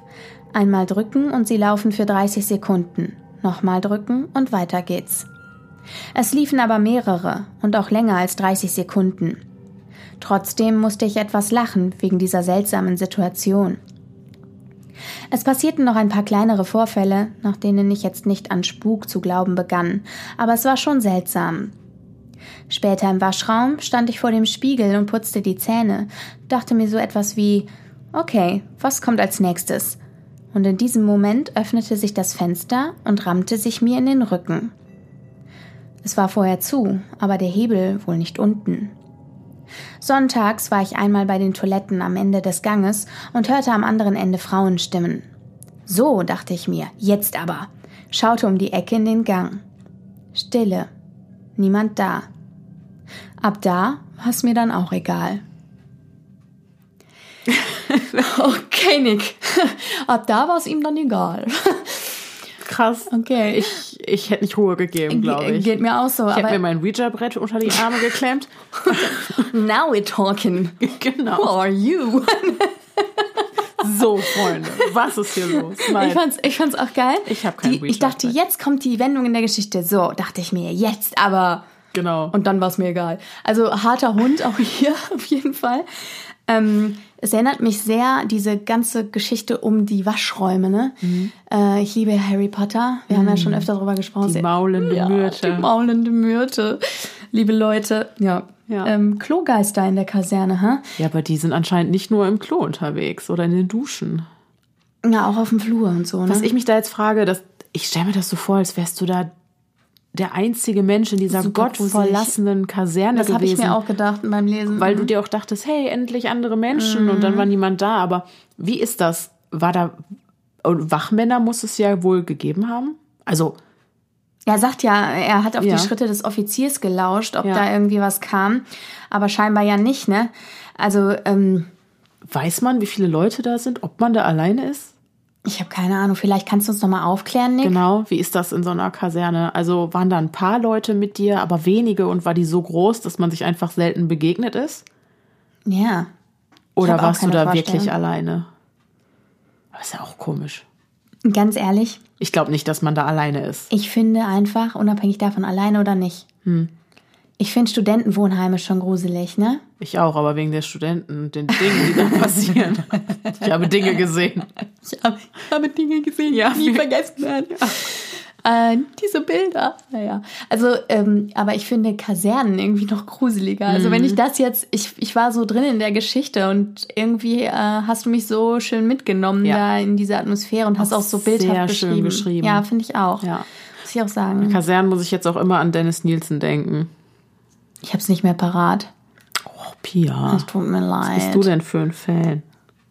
Hey, ich bin Inventar. Ja, der war ja auch lange Zeit beim Militär und hat viel Zeit in Kasernen verbracht und da viel Unfug getrieben. Ist er eigentlich tot? Der ist tot, ja. Mm. Der war auch mal in Deutschland stationiert. Okay, vielleicht hat er Vielleicht Duschen an ausgemacht. Kaserne. Oh, ist das spooky. Er war auf jeden Fall schwul und hätte sich demnach in den Männerduschen aufgehalten. Ja, er war auch ein Mann und hätte sich auch demnach in den Männerduschen aufgehalten. Ach so, deshalb. als Geist. Als Geist. ja, da gehst du dann sicher. schon mal eher spinksen. Genau. Ja, okay. Okay. Alles klar. Genug der Spekulation. genau, okay. Ich hoffe übrigens, das nimmt uns keiner übel, dass wir heute so ein bisschen lockerer reden. Ich hoffe wirklich, das nimmt uns keiner übel, weil ich würde schon auch in Frage stellen, was los ist, wenn uns das einer übel nimmt, weil man muss doch auch mal locker reden dürfen. Das finde ich auch. Und ich finde, ehrlich gesagt, es ist sowieso schon alles gruselig genug und ähm, Wir befassen uns so oft mit so schrecklichen Dingen. ja, und ihr kennt mich ja, ich muss immer weinen, wenn was so gruselig ist. Genau, wir müssen auch das Ganze hier ein bisschen für die Pia auflockern. Genau. Okay, Das ist ja heute wieder, es ist einfach ein gemütliches Beisammensitzen. so ist es. Genau. Die Mary hat uns geschrieben. Hallo liebe Denise, ich höre mir gerade deine erste Podcast-Folge an und mir fallen direkt zwei Erlebnisse ein. Zuerst mal richtig, richtig guter Podcast, sehr spannend und unterhaltsam, zumal ich mit 25 auch an Übersinnliches glaube. Vielen, vielen Dank. Also Erlebnis Nummer eins ist von meiner Mama aus der Zeit, als sie verlobt war. Ihr damaliger Verlobter hatte ihr mal eine Silberkette geschenkt, die auch aus reinem Silber bestand. Irgendwann hatte ihr Verlobter einen Autounfall und verstarb im Krankenhaus. Meine Mutter musste arbeiten und eine Arbeitskollegin fiel auf, dass ihre silberne Kette auf einmal pechschwarz anlief. Wie sich später herausstellte, verstarb genau in der Stunde, in der die Silberkette schwarz wurde, ihr Verlobter. Sehr spooky. Erlebnis Nummer zwei. Wir waren auf einer Klassenfahrt und sollten dort mit einer Schnellschwebebahn fahren. Leider musste die Klassenfahrt aufgrund einiger Chaoten eher abgebrochen werden und wir fuhren demnach auch zwei Tage eher als gedacht mit der Bahn nach Hause. Dort wieder angekommen, erzählte ich meiner Mutter, dass wir eher hatten nach Hause fahren müssen und daher auch eher mit der Schwebebahn gefahren waren. Ich erinnere mich noch, als ob es gestern gewesen wäre. Wir waren zu zweit im Stall und im Radio kam die Meldung, dass die Schwebebahn während einer Fahrt kollidiert ist und eine komplette Klasse dabei ums Leben kam. Das Gruselige ist, dass eigentlich planmäßig wir genau zu derselben Uhrzeit, als diese Fahrt stattgefunden hat, den Termin für die Fahrt hatten. Meine Mutter war kreidebleich. Da hatte ich wohl einen großen Schutzengel. Das glaube ich auch. Ja, Mary, das äh, sind auf jeden Fall auch Erlebnisse, die einem eine ordentliche Gänsehaut bescheren. Ja, auch das mit der Silberkette, Ja, von diesen Zufällen hört man oft, ne? finde ich auch.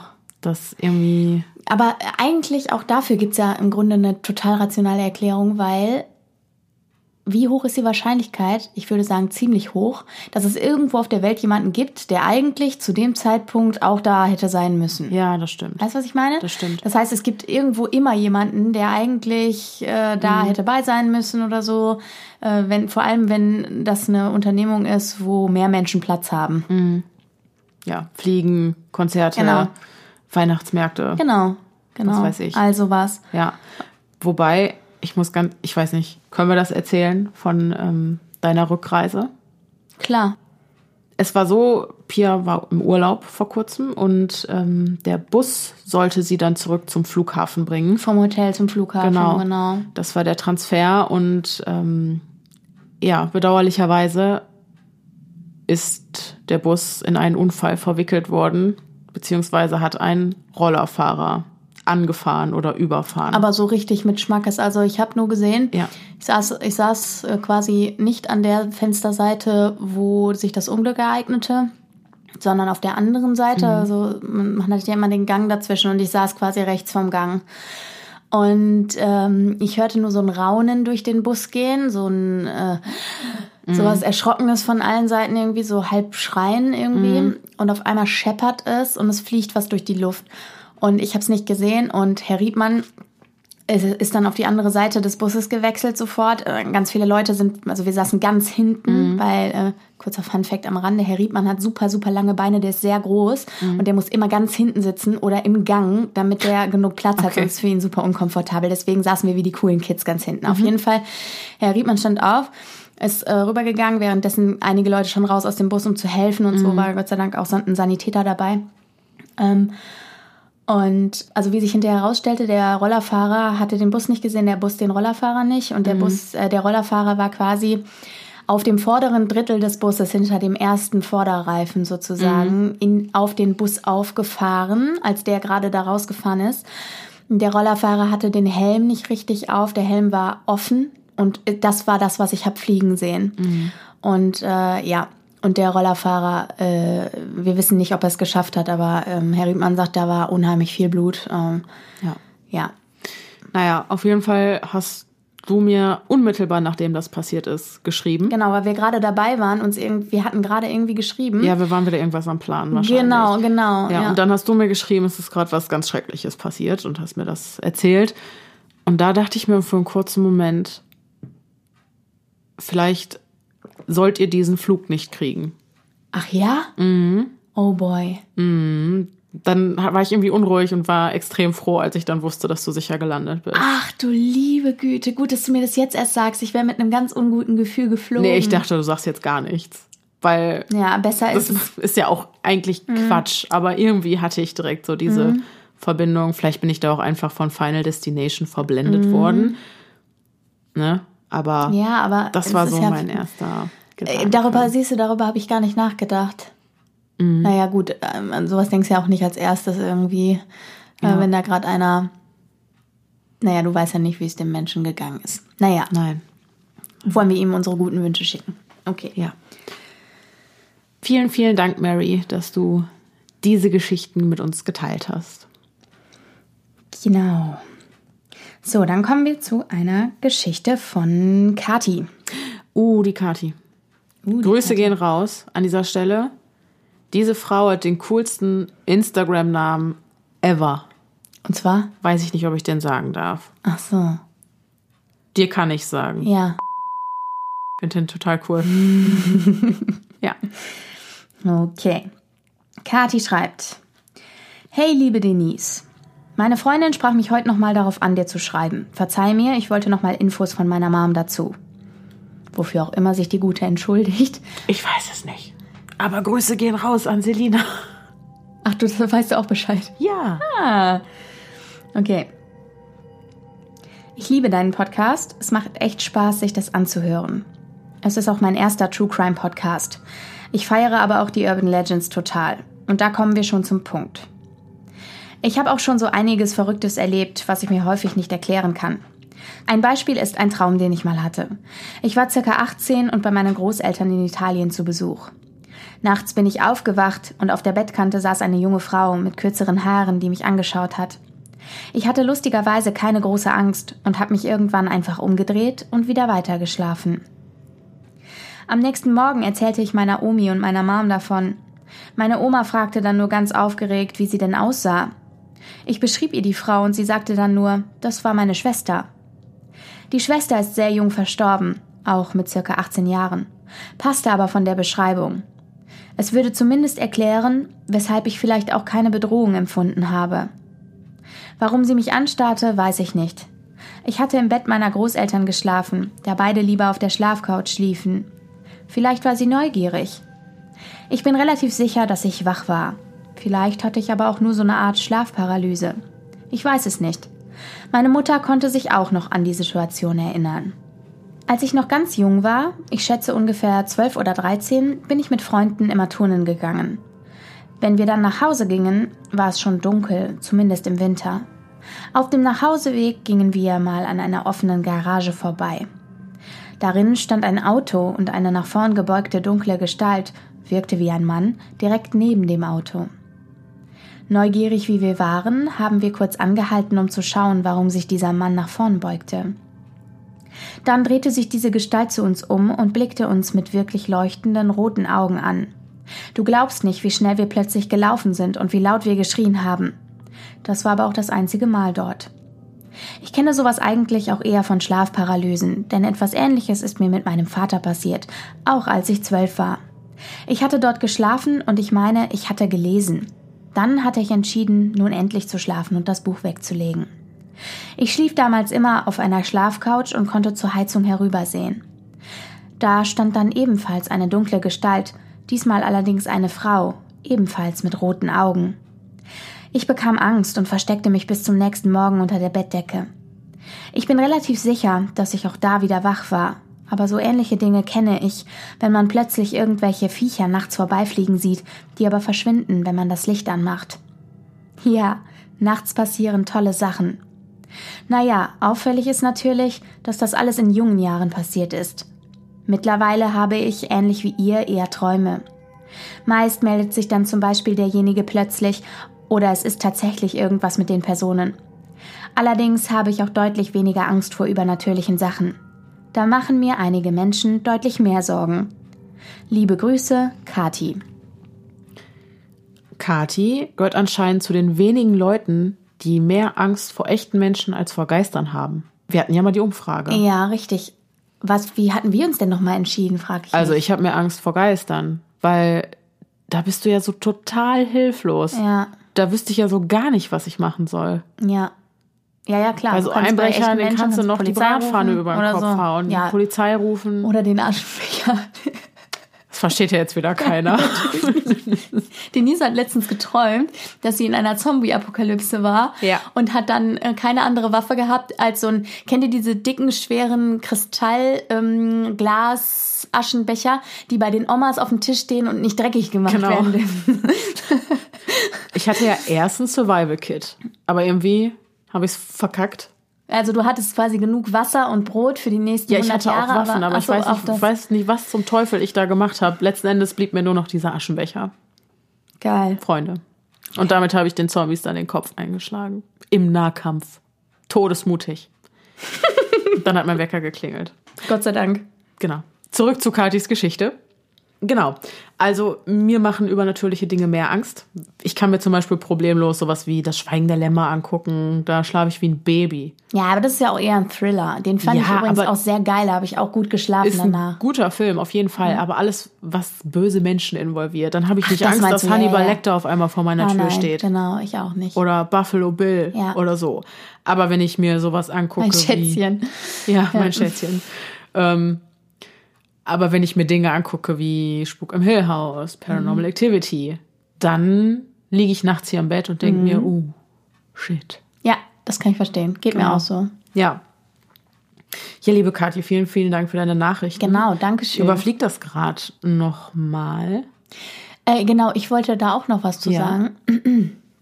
Und zwar ähm, schrieb Kathi ja, sie hat äh, so Träume, wo dann sich Leute melden und so. Mhm. Ähm, ich vermute ja mal, sie meint, dass sie dann träumt, dass sie dann von einer Person träumt oder so, die sich dann die sich plötzlich wieder. meldet oder ähm, irgendwie so. Äh, das kann natürlich alles purer Zufall sein, aber auch das sind ja so wir werden nachher auch noch ein paar Geschichten hören, wo es um, um so Ahnungen und sowas Ja, geht. Vorahnungen, ne? Intuition. Genau, genau. Und auch das ist etwas, was an die Sache anknüpft, die ich vorhin meinte, als ich gesagt habe, wir werden als Kinder darauf trainiert, dass wir diese Intuition nicht haben. Und es gibt, glaube ich, manche Leute, die haben die einfach noch stärker und nehmen das dann anders wahr. Natürlich kann das auch einfach nur selektive Wahrnehmung sein, wie ihr kennt das, wenn man im Radio irgendein neues Wort hört oder so. Auf einmal begegnet das einem überall und man hört nur noch davon. Ähm, und äh, ich glaube, das hat einfach was mit selektiver Wahrnehmung zu tun. Äh, und es kann natürlich auch Zufall sein, dass sich so eine Person dann meldet. Aber äh, trotzdem super spannende Geschichte. Ja. Äh, und ähm, ich finde auch, Intuition ist nicht zu verachten und auch nicht auszuschließen. Ich finde das ganz, ganz, ganz, ganz wichtig. Wenn du eine wichtige Entscheidung treffen musst, verlässt du dich eher auf deinen Verstand oder auf dein Bauchgefühl? Ich jetzt? Ja. Äh, ich wege beides ab, muss ich sagen. Ja. Schon. Okay. Kann ich jetzt nicht so. Mh, mm, was, besprichst du deine Entscheidung vorher? Besprechen? Ja. Manche, aber ich bin schon ein Mensch, der viel mit sich selbst ausmacht. Mhm. Und wenn ich drüber spreche, habe ich meine Entscheidung eigentlich schon getroffen. Okay. Also, ja. Okay.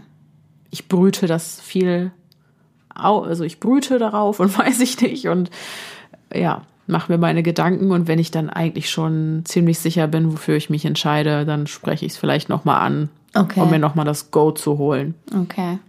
Also ich mache es immer so, ich ähm, denke auch darüber nach, dann habe ich mein Bauchgefühl und meine Intuition, die mir sagt, was ich machen soll. Mhm. Und dann bespreche ich das Ganze mit Herr Riedmann. Mhm. Und Herr Riedmann ist äh, Mr. Rational. Mhm. Und das ist eigentlich ganz gut, weil dann kommt noch so ein bisschen was dazu. Also Ja. ein, ähm, hast du noch mal eine andere Perspektive vielleicht oder so. Ja. Deswegen muss ich sagen, ich glaube, ich mache so eine Mischung immer mal. 50-50. Ja. Jetzt hat Kathi ja auch von schwarzen Gestalten, allerdings mit roten, leuchtenden Oh. Augen gesprochen. Alter, weißt du, was mir dabei einfällt? Mhm. Kennst du die, hast du früher X-Faktor geguckt? Da gibt's doch diese Folge mit dieser Nanny, die so rote Augen hat. Äh, Die ist so super creepy. Ich krieg jetzt, siehst du das? Ich habe hier äh, so feuchte Augen, ja, aber ich muss ja immer. Tut mir leid. Das ist emotional heute. Nee, nee, aber ich, ich, ich, ich, habe doch gesagt, ich weine immer. Äh, und das war damals auch so. Und irgendwie steigt mir immer das Wasser nach oben, wenn ich daran denke, weil mich das immer noch super aus der Hose creept einfach. Aus der- so creepy. Ja, äh, okay, so viel dazu. Das Ja. hat mich so daran erinnert. Aber heißt das vor allem auch da wieder mit Zeugen? Ne? Ja. Die haben ja alle diese Schattengestalt in der Garage so vorgebeugt. ja. Ey, boah. Darf ich dafür jetzt einen Strich auf unserer Strichliste machen oder zählt das nicht? Weil das nicht diese typische Schattengestalt im Schlafzimmer Mach einen halben. Mach einfach einen halben. Was ist denn? Oder ich mache nur einen dafür, dass sie zweimal so eine Gestalt gesehen hat. Ja, das ist auch okay. Okay. Zwei halbe Gestalten. Einen halben. Okay, Kathi, für deine Geschichte gibt es einen, Hal- einen Strich. Was Sei keine Wertung. Das hat Genau. nichts mit einer Wertung zu Genau. tun. Das ist kein Wettkampf, wer die meisten Schattenpersonen gefunden hat. Um Gottes Willen, nein. Nein. Ich hoffe, wir finden heute keine mehr. Okay. Die nächste Geschichte kommt von Jana und bei dieser Geschichte haben wir das persönliche Setting, also die Rahmenbedingungen einfach ein bisschen anonymisiert. Hallihallo, ihr Lieben. Ich habe gestern eure erste Folge gehört und wollte meine Erfahrungen mit euch teilen. Erstmal zum Thema Schlafparalyse. Als ich so 13, 14 war, ging es mir psychisch sehr schlecht. So weit, dass ich meinem Alltag zwar noch weitestgehend normal nachgehen konnte, aber ab und an auch mal Dinge gesehen habe, die niemand sonst gesehen hat. Ob das Wahn oder Realität war, keine Ahnung. Jedenfalls ging es mir schlecht und ich hatte eine Phase, in der ich öfter mal mit Schlafparalysen zu tun hatte. Das erste Mal war das Schlimmste. Daher erinnere ich mich, als wäre es gestern gewesen. Ich hatte damals ein Hochbett, zu dem eine Treppe hochführte, und ich lag mit dem Kopf so, dass ich sehen konnte, wer oder was da hochkommt. Nachts wachte ich dann von einem Geräusch auf und merkte, dass ich mich nicht bewegen konnte. Erschrocken über diesen Zustand stellte ich dann auch noch fest, dass ein dämonenartiges Vieh mit langen Krallen und bösen Augen die Treppe raufkam. Panisch wollte ich schreien, mich bewegen, aber es ging nicht, und dann spürte ich, wie dieses Wesen langsam auf mich draufkletterte und schließlich seine Hand auf meinen Brustkorb legte, weshalb es mir sehr schwer fiel, zu atmen. Dann starrte es mich an. Gefühlt zehn Minuten, real vielleicht 30 Sekunden, stieß einen widerlichen Schrei aus und begann meinen Körper von oben bis unten zu zerkratzen. Ich spürte den Schmerz und wie das Blut aus den tiefen Wunden lief und ich am Ende in einer kleinen Blutlache lag, als es langsam wieder rückwärts die Treppe herunterschlich. Irgendwie muss ich danach wieder eingeschlafen sein. Am nächsten Tag, als ich wach wurde, traute ich mich gar nicht aus dem Bett zu steigen und schaute mich erstmal um, wie viel Blut wohl verspritzt worden sein musste. Aber da war nichts. Ich konnte am Körper noch genau spüren, wo die Kratzer gewesen waren, aber es war nichts zu sehen. Und so schleppte ich mich mit Schmerzen am ganzen Körper durch den Tag. Das war schon eine sehr verrückte Erfahrung.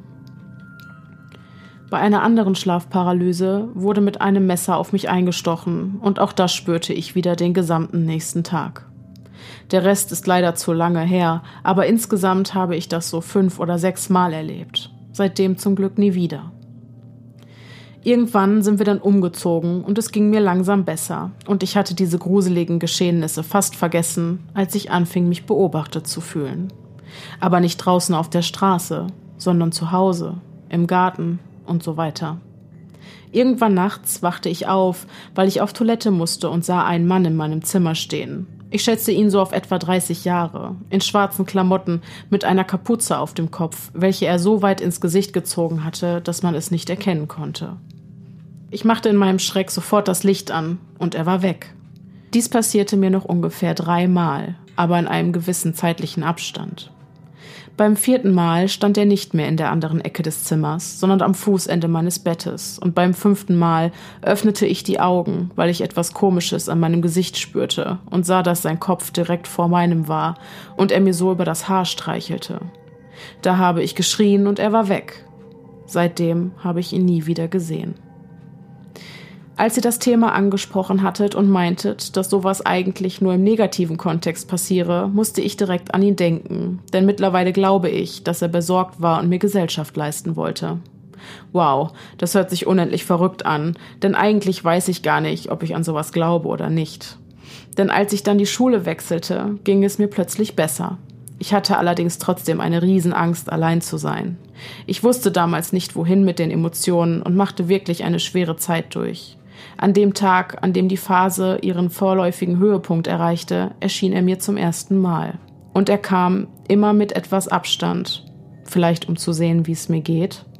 Und er zeigte sich das letzte Mal, als ich nach dem Umzug so richtig in unserer neuen Umgebung und dem neuen Leben angekommen war. Quasi an dem Tag, als ich aufhörte, mich allein zu fühlen. Es klingt sehr verrückt, aber eigentlich war es, als wollte er in der schwierigen Zeit einfach auf mich aufpassen und mir zeigen, hey, du bist nicht allein. Seit mein Leben sich stabilisiert hat, hatte ich keine merkwürdigen Begegnungen mehr, auch wenn ich es mir manchmal wünsche.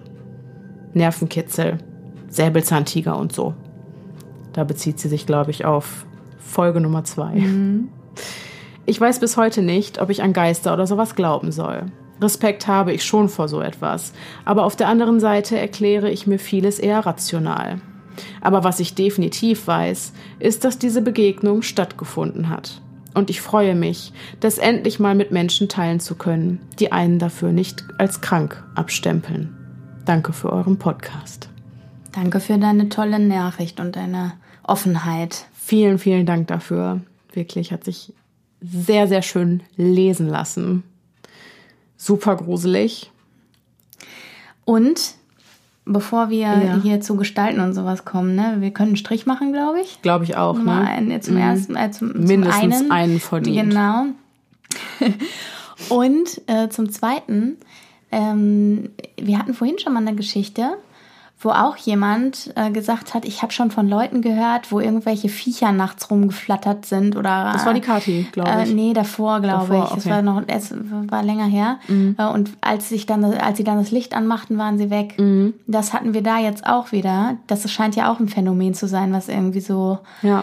Ähm, ob das auch was mit Schlafparalysen im Grunde zu, zu tun hat, dass man quasi ähm, gibt so klingt jetzt total blöd, aber gibt so so Hybridstörungen sozusagen, dass man eine Art äh, Schlafwandlerei oder sowas durchmacht, wenn man Schlafparalyse hat und selber das Licht anknipst und dann quasi wach wird. Ich also ich, ich versuche mir einfach zu erklären, warum ist es da äh, und wenn man aufsteht und das Licht anmacht, ähm, verschwinden die. Oder sind es einfach Schatten? Also ich, äh, wenn ich mich nicht, so ein bisschen wenn ich mich gerade nicht irre, findet das Schlafwandeln und die Schlafparalyse aber in zwei verschiedenen Schlafphasen, Schlafphasen statt. Ach so, okay, dann kann das das nicht sein. Genau. Weil okay. das, die Schlafparalyse ist ja gekennzeichnet durch die Körperlähmung. Wie willst du denn schlafwandeln, wenn deine Muskulatur gelähmt ist? Du hast recht. Ach ja, klar. Äh, äh, ah, das geht ja nicht. Genau. Mach, ah, also ja, ja, ja, ich könnte mir höchstens vorstellen, dass ähm, die Lähmung zwar aufgehoben ist, aber dein Kopf trotzdem noch nicht ganz wach ist, sodass du trotzdem noch Trauminhalte mit ins Hier und Jetzt ah, übernimmst. Ja, okay. Es kann natürlich auch sein, dass ähm, übersinnliche Wesen sich gerne in der Dunkelheit und im Schatten aufhalten. Mhm. Da kann ich ja, nur den Film Lights Out empfehlen. Das ist der, den, von Freunde, dem du erzählt ich habe mir in die Hose gemacht. Ich glaube, von dem Stromausfall habe ich ja, schon erzählt. Ne? Genau. Ne? Habe ich schon in der Folge ich glaube, erzählt? Ja, in der nächsten vielleicht. Nicht spoilern. Ich glaube, es ist die nächste Folge. Uh. Also habt ihr jetzt schon auf jeden Fall einen Grund, die auch zu hören. Huhu, oder die übernächste, vielmehr. Weil das Ding hier wird so lang. Ach ja. Gucken wir mal. mal schauen. Äh, sie wird noch davon erzählen, glaube ich. Genau. Kann gut sein, wenn ich hole ich das nach. Genau.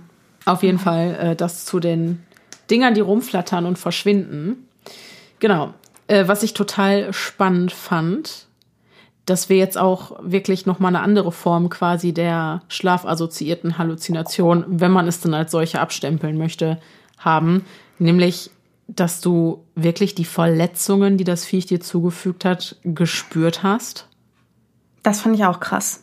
Und vor allem, was ich noch krasser fand, ist, dass du den Schmerz den ganzen Tag lang verspürt hast, schon lange nach dem Aufstehen. Beim Nick zum Beispiel, der hat ja zum ersten Mal, glaube ich, äh, von auditiven Halluzinationen gesprochen. Ja, genau. Ne? Mit, dem, mhm. mit dem Klingeln und dem mhm. Alarm. Ähm, ja, aber dass man das wirklich so spürt und auch noch über den Schlaf hinaus, finde ich schon unerklärlich. Also das kann ich mir gerade nicht rational erklären, beim besten Willen nicht. Also ich finde es auch ähm, richtig krass. Die Geschichte war auf jeden Fall, hm. Ist auf jeden Fall harter Tobak, würde ich sagen. Ja.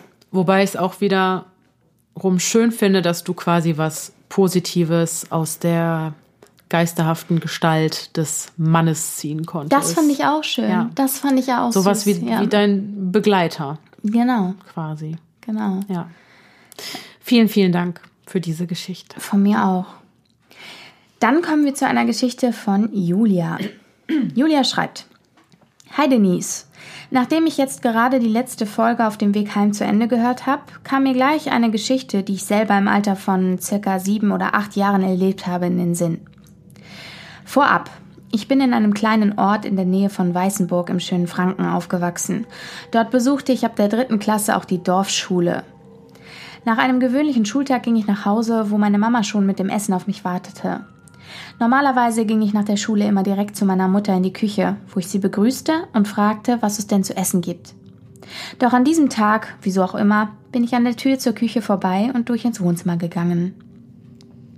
Dort hatte ich einen Korbstuhl, auf dem immer nur ich saß. Das war quasi mein Stuhl. Doch als ich den Stuhl erblickte, blieb ich abrupt stehen. Dort saß ein Mann, der eine Tasse unseres hellgelben, mit Zitronen bemalten Geschirrs in der Hand hielt und ein Bein lässig übers andere gelegt hatte. Seine Hose war cremefarben und hatte eine saubere Bügelfalte. Dazu trug er ein schickes Polohemd und eine Schiebermütze. Er sah mich lächelnd an, sagte aber nichts. Da ich damals sehr schüchtern war, schwieg auch ich und lief vorbei an dem Mann mit markantem, zwar älterem, aber dennoch hübschem Gesicht, direkt zu meiner Mutter in die Küche. Als ich sie fragte, wer dieser Mann sei, der da in unserem Wohnzimmer sitzt, war sie ganz perplex, sicherlich auch, weil sie mich erstmal begrüßen wollte und auf so eine Frage nicht vorbereitet war.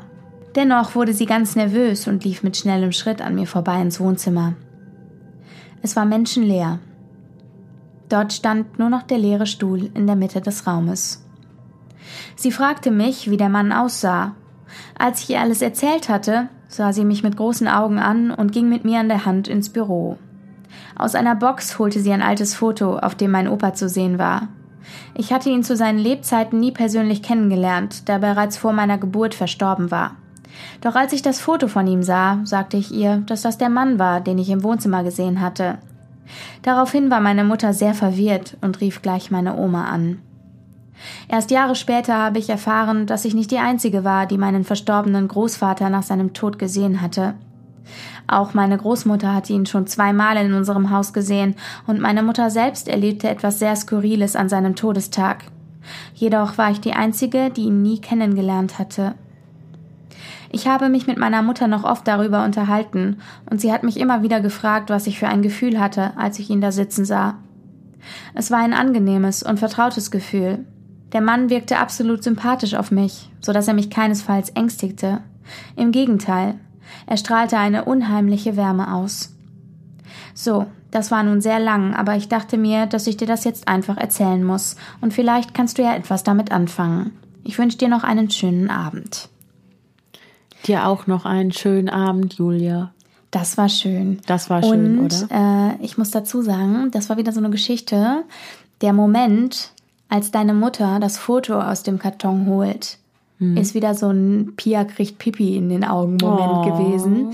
Nicht vor Rührung, sondern so. weil es mich rausgecreept hat einfach. Ich Echt? finde es so gruselig. Oh, ich find das schön. Ach, ja, ich finde es auch schön. Aber das ist, es ist eine schöne Geschichte gewesen, auf jeden Fall. Mhm. Aber immer dieser Moment, wenn da tatsächlich Kinder, wo wir wieder beim Thema wären, Mhm. jemanden sehen, der schon verstorben ist und dann wird er identifiziert praktisch. Das ist so, ich finde es so ein Gänsehaut, Gänsehautmoment einfach. Mhm. Dazu fällt mir auch eine ganz passende Geschichte von mir wieder ein. Beziehungsweise Von eher dir persönlich? ja, eigentlich eher von meiner Mama. Weil meine Mama, die Motivation Mom, Das ist die Motivation. Das ist die Motivation. Die Motivation. ja. Bei, bei äh, anderen Podcasts gibt's die Monday, Monday Motivation und wir haben die Daily Motivation, weil Denise Mama immer super motivierend ist und sich immer so für und mit uns freut und äh, da immer super, super unterstützend ist und so. Shoutout an Denise Mama an Genau. Die ist ähm, ein, ein sehr großer Fan von dem, was wir hier machen. Genau. Möchte aber hier nicht selber zu Wort kommen. Sie ist schüchtern. Okay. Hast du sie gefragt? Ja. Echt? Ich, sie hat mir gesagt, oh, ich habe mir, mir ist das und das passiert. Und habe ich gesagt, ja, warum sagst du, warum erzählst du das nicht selber? Ja. Nee. Na gut, dann musst du jetzt erzählen. Genau, dann mache ich das jetzt. Und ähm, an dieser Stelle einfach, weil sie sehr, sehr gut zu der Geschichte passt, die wir gerade gehört haben, finde ich. Und zwar, wie ich bereits erwähnt habe, ist mein Vater ja, äh, um Gottes Willen, ist mein Opa ja recht früh verstorben. Und der war sehr technikbegeistert und äh, ist auch geflogen und so, also hatte einen Flugschein und ähm, als ja, so alles, was Ingenieurswesen betrifft, war so sein Ding. Technikaffin. Genau, sehr technikaffin. Und er war eigentlich ein sehr rationaler Mensch, aber er hat immer gesagt, wenn ich nach meinem Tod die Möglichkeit habe, werde ich mich durch Elektrizität bemerkbar machen, Das ist ja entzückend. Okay. Süß. weil das sein Ding war. ja. Ja, und dann ist er verstorben und kurz darauf kam Weihnachten und meine Mutter, ich glaube, man könnte sagen, sie war in ihrer Wutphase, wenn man mal an die Phasen der Trauer denkt. Also sie war gestresst mit kleinem Kind und Papa gerade verstorben, also ihr Papa, mein Opa. Und wollte aber trotzdem jetzt irgendwie das Haus aufhübschen für Weihnachten und den Weihnachtsbaum dekorieren. Und im Zuge dessen war sie in der Garage und hat dort die alten Lichterketten durchgeguckt. Und die hatten sich total verheddert in ein Wie das so einziges, ist, ne? wie das so ist, ein einziger Lichterkettenklumpatsch. Und sie hat Stunden damit verbracht, dieses Ding auseinander zu knüllen und weiß ich nicht. Da würde ich auch wütend werden. ja. Und dann hat sie das geschafft und die Lichterkette eingesteckt und sie funktionierte nicht. Natürlich. Und in dem Moment wurde sie so wütend. Sicherlich war die Lichterkette nur der Trigger und auf jeden Fall hat sie gesagt, verdammte Scheiße, warum lässt du mich jetzt im Stich quasi? Weil immer wenn irgendwas kaputt war, mein Opa hat's repariert. Ja, und dann ging die Lichterkette wieder an. Das war So schön. ihr Weihnachtswunder. Wie süß. Zumal mein Opa vorher noch gesagt hat, wenn er sich bemerkbar machen kann, dann durch Elektrizität. Witzig. Ja. Schön, schöne Geschichte. Ja, fand ich auch sehr rührend. Voll. Also, danke an die Motivation. Die Motivation hätte das auch selber erzählen können, Finde ich finde auch. ich. Muss ich nochmal mit ihr sprechen. okay. Wir machen weiter mit der Geschichte von der Caro, würde ich sagen. Ich kann gerne mal von meinen Erlebnissen erzählen. Es gibt mehrere kleine Geschichten. Die für mich verstörendste habe ich erlebt, als ich noch sehr klein war, vielleicht so vier Jahre alt. Mein Vater kam immer erst sehr spät von der Arbeit nach Hause, weshalb ich dann mit meiner Mutter allein im Esszimmer zu Abend gegessen habe. Danach starrte ich ständig in den Flur und fragte meine Mutter, wann denn Bu nach Hause kommen würde. Diese Person war sozusagen meine imaginäre Freundin, nur dass ich nicht wirklich mit ihr gespielt habe oder so etwas. Obwohl ich mich an kein genaues Ereignis erinnern kann, bei dem ich ihr begegnet wäre, weiß ich noch genau, wie sie aussah. Sehr groß, dünn und rote Locken. Ich kenne übrigens auch niemand anderen, der so ähnlich aussieht. Ich bin mir nicht sicher, ob ich sie als positiv oder negativ wahrgenommen habe, eben nur, dass ich ständig nach ihr gefragt habe. Meine Mutter hat sich nichts dabei gedacht und immer gesagt, die kommt doch heute gar nicht. Wahrscheinlich wirkt diese Geschichte so gar nicht gruselig, aber ich finde sie so seltsam, weil ich mich so genau an Bu erinnere. Eine andere Sache, die sich schon durch mein ganzes Leben zieht, ist, dass ich glaube, in unserem Haus eine übernatürliche Präsenz zu spüren. Unser Haus ist sehr alt und dementsprechend hört man häufig Geräusche. Das Knacken von Bodendielen oder Fenstern, irgendwelche Türen, die im Luftzug zuschlagen und so weiter. Allerdings ist mir schon häufig aufgefallen, dass ich in meinem Zimmer vielleicht nicht ganz alleine bin. Ich habe einen großen Spiegel und manchmal meine ich aus dem Augenwinkel darin noch jemand anderen zu sehen. Ich bin mir aber nie ganz sicher. Manchmal fühlt es sich nachts so an, als ob jemand eine Hand auf meine Decke legt oder sich am Rand der Matratze abstützt. Vor einigen Jahren haben wir mein Kaninchen mal über Nacht in seinem Käfig in mein Zimmer gestellt und es ist die ganze Zeit so aufgeregt hin und her gelaufen, dass ich ins Wohnzimmer gegangen bin, um dort auf der Couch zu schlafen.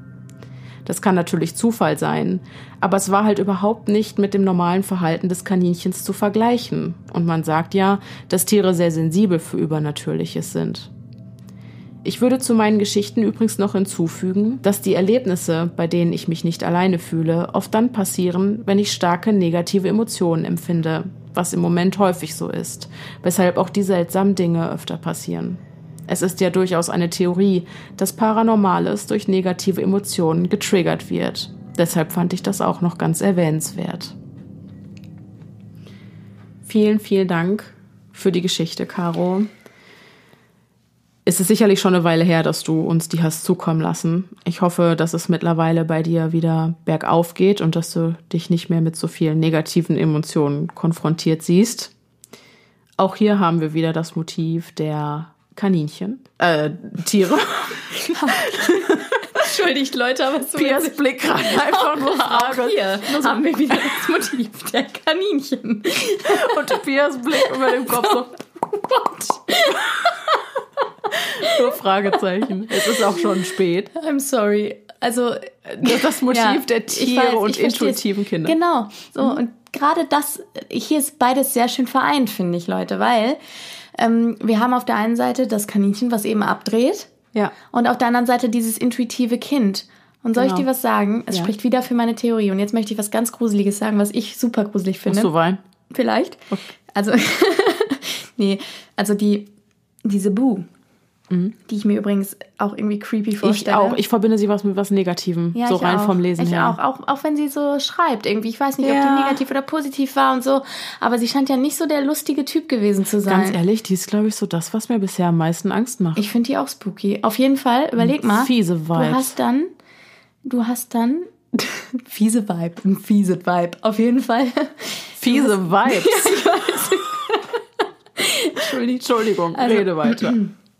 Also, ähm, was ich sagen wollte, wenn wir jetzt davon ausgehen, dass Kinder intuitiv sind und solche Dinge wahrnehmen, hm.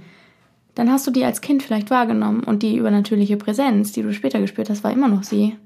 Vielleicht gibt es einen wow. Hausgeist. Das sag ich doch. Und jetzt kriege ich wieder. ja. ja, aber ist das so? Vielleicht ist das die Erklärung dafür. Ja, wirklich. Ja. Ja, ich glaube, du hast das Rätsel gelöst. Ey, wirklich? Ja. Weil das gut passt ja gut zusammen. Absolut. Wenn du dann, du verlierst die aus den Augen, es wird dir aberzogen und das ist auch. Aber nicht, du spürst sie noch. Aber du spürst sie die ganze Zeit. Genau. Oh, und sie lehnt sich auf dein Bett. Ja. Mm. Hattest du früher einen Fantasiefreund? Nein. Ich, hatte, schon. Ehrlich? Hast du auch einen, den du richtig gesehen hast und so? Das weiß ich nicht mehr. Ich kann mich daran nicht erinnern. Aber Pucki Ja? war mein Pucki. Babo.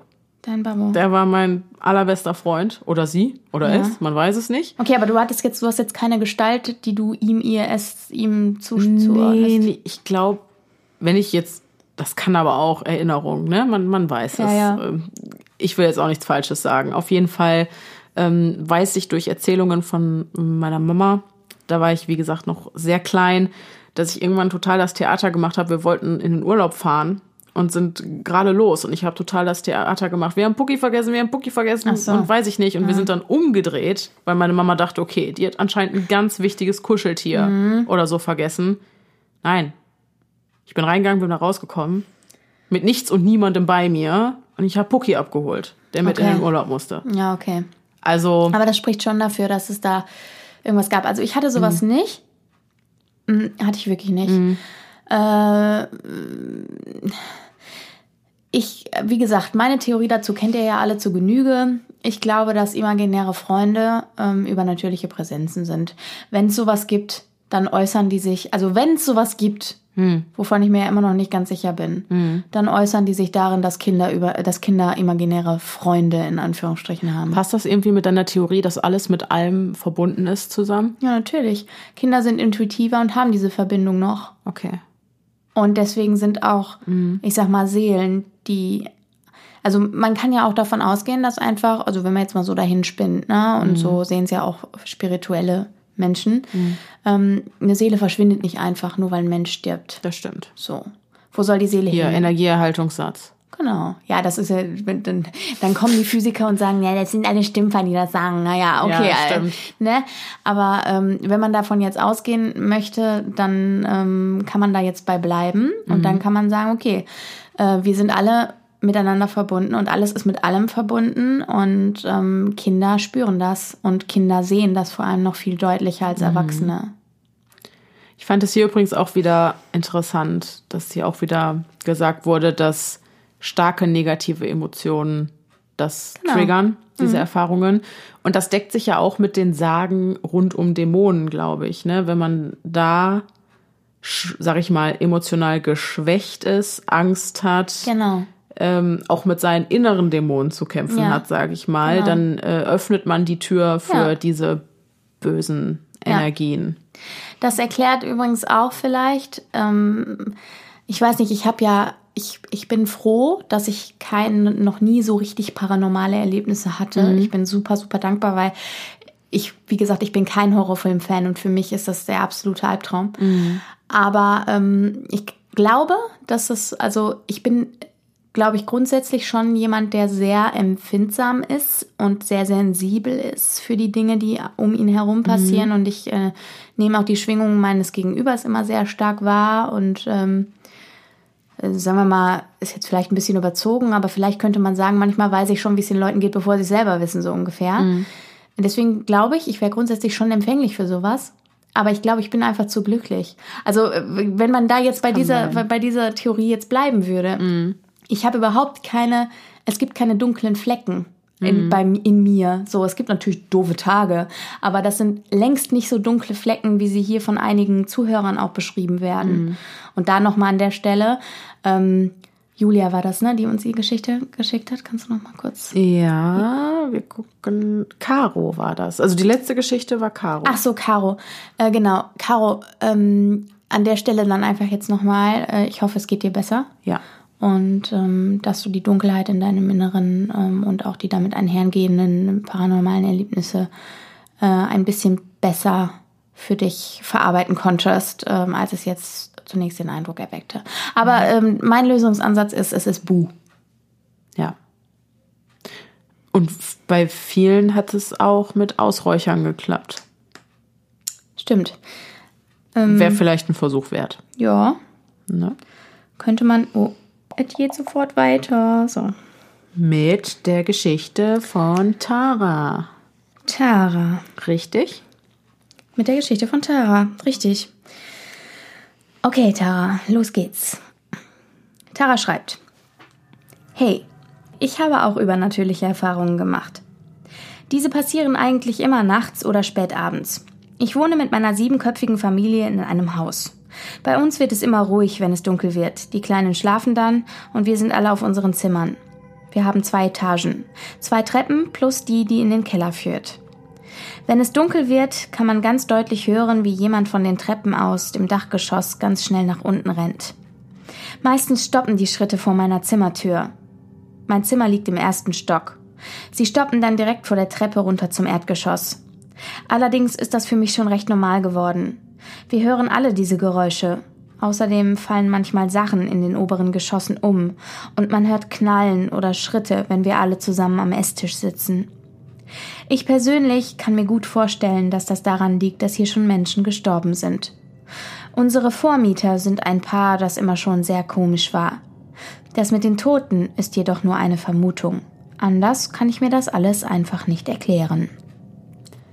Das ist doch mal ein Poltergeist-Phänomen, wie es im Buche steht, oder? Ja, ich würde auch sagen, das ist so eine Diese Knallgeräusche. Beispielgeschichte dafür, ne? Ja, auf jeden Ja. Fall. Oder Beispielerfahrung.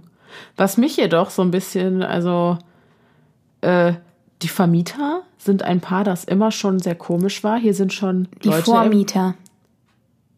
Die Die Vormieter. Vormieter sind bei ein Paar, das Mhm. immer schon sehr komisch war. Hier sind schon Leute im Haus gestorben. Hm. Aber was haben die Vormieter damit? Was? Also, Vielleicht gar nichts, ich weiß ja nicht. Äh, vielleicht sind die da auch gestorben. Aber es ist ja nur eine Vermutung. Ah, Es ist nur eine Vermutung, man kann nur mutmaßen.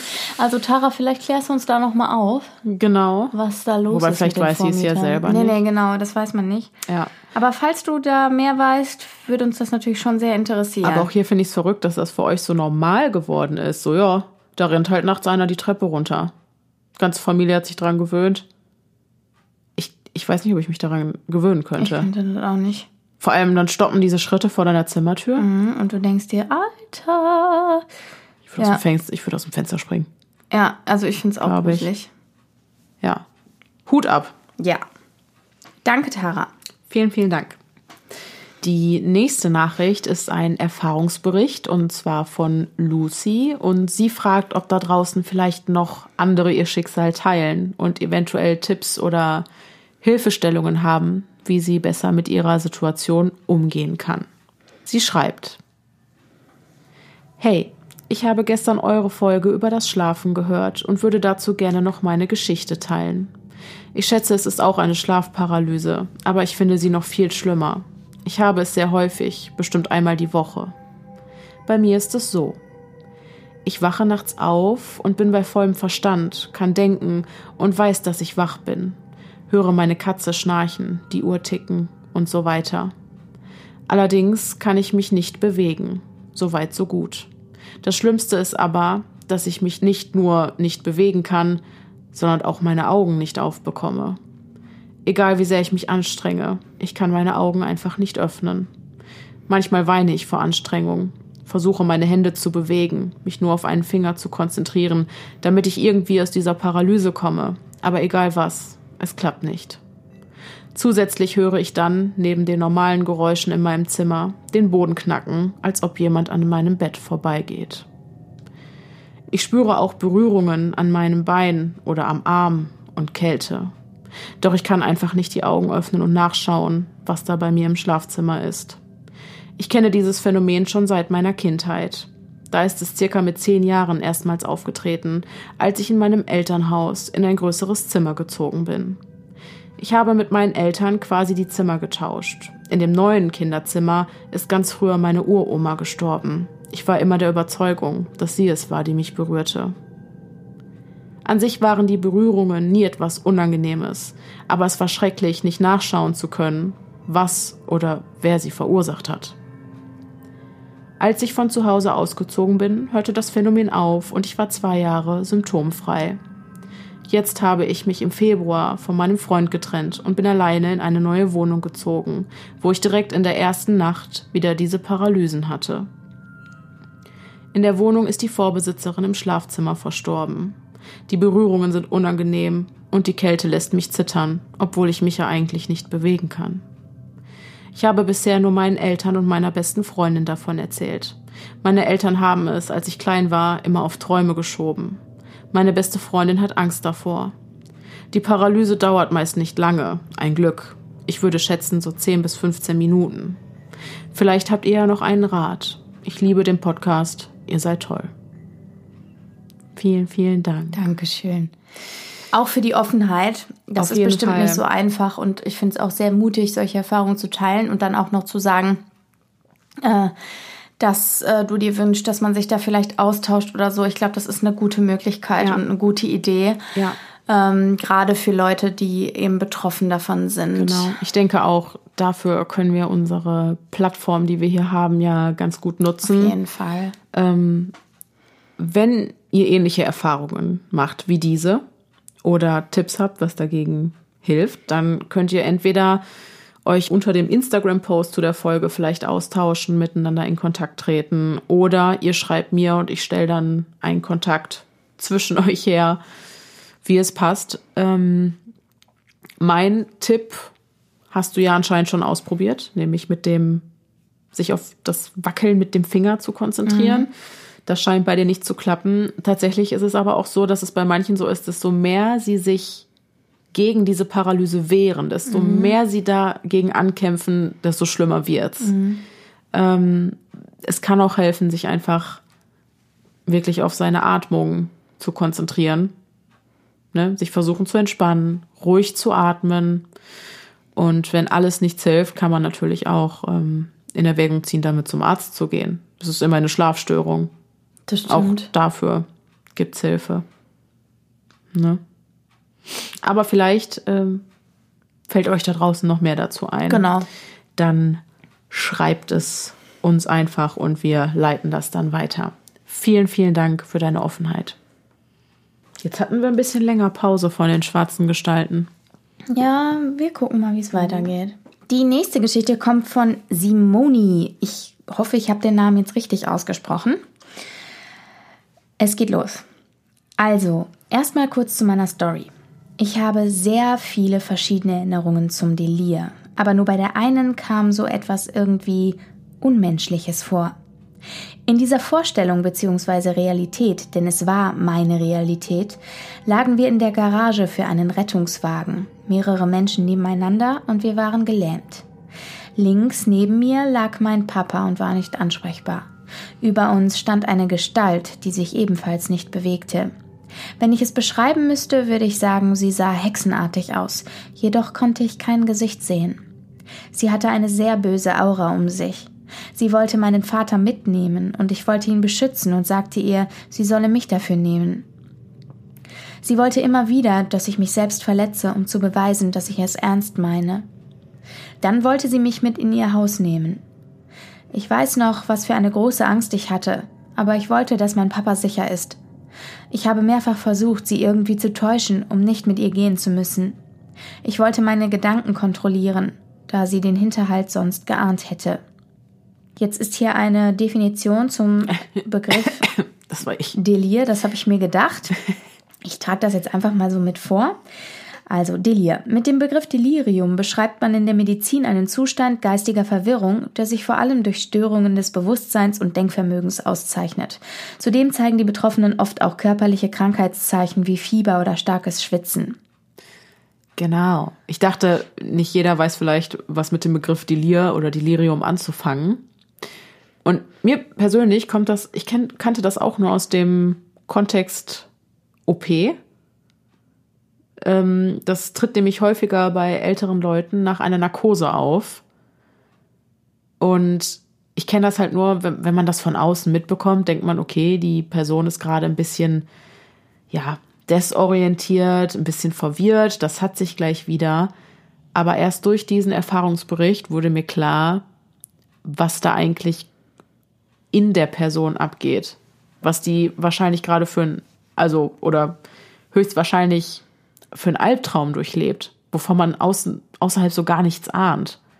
Ich wusste nicht, dass man da so lebhafte ähm, Träume durchlebt im Zustand. Ich habe davon, also ich habe von Delirium schon öfter mal was gehört, aber eher so im Alkoholkontext.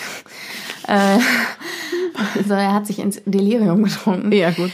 Aber äh, ja, das ist spannend, ähm, weil mir auch gar nicht klar war, dass man dann so, ähm, äh, so viele lebhafte Dinge Eben. äh, tatsächlich erlebt. Man ja. denkt, ach ja, der kriegt einfach gerade nicht mehr viel mit. Ähm, ich glaube, wir haben nachher auch noch eine Geschichte zum äh, Koma-Thema. Ja. Ich glaube, äh, das ist ja auch sowas ähnliches dann vielleicht. Jetzt müsste man darüber sprechen, äh, was mal, wie der komatöse Zustand ist, was der Mensch mitbekommt, was er, das ist ja eine ganz Genau, große aber das Frage. wissen wir ja nicht. Genau. Genau, das ist halt das, was wir nicht wissen. Aber ähnlich ist es vielleicht auch, also es ist ja auch ein, ich sag mal, ein Zustand. Naja, wir wissen zu wenig über den Zustand. Ja. Aber es ist halt äh, trotzdem auch so ein, so ein, unter Umständen so ein Mittelding. Es gibt ja Leute, die berichten, dass sie im Koma Dinge erlebt haben, ne? Und Mhm. auch ähm, tatsächlich äh, nicht nur Und auch mitbekommen haben, was ja, genau, aber dass sie ja vielleicht, vielleicht bekommst du auch nicht nur Dinge mit, die tatsächlich um dich herum passieren. Du weißt Stimmt. nicht. Verstehst du? Ja. Die Pia, die ist halt ein Fuchs. Eieiei. Zu so später Stunde. Okay. Sie ist auch ein bisschen müde aus. Ich bin auch ein bisschen kaputt. oh nein. Naja. Was machen wir da? Gleich erstmal Eis essen. Genau. Das stärkt. Genau. Die nächste Nachricht kommt von der Celia. Hallo liebe Denise, liebe Lea und Pia. Ich habe vor kurzem euren Podcast entdeckt und höre ihn seitdem nur noch. Gerne beim Laufen, Putzen oder beim Einschlafen. Also erstmal danke, dass ihr den Podcast macht. Sehr, sehr gerne. Was ich aber sagen wollte, ist, dass ich auch unter gelegentlichen Schlafparalysen mit Wahnvorstellungen leide. Da sind zwei besonders in Gedanken geblieben.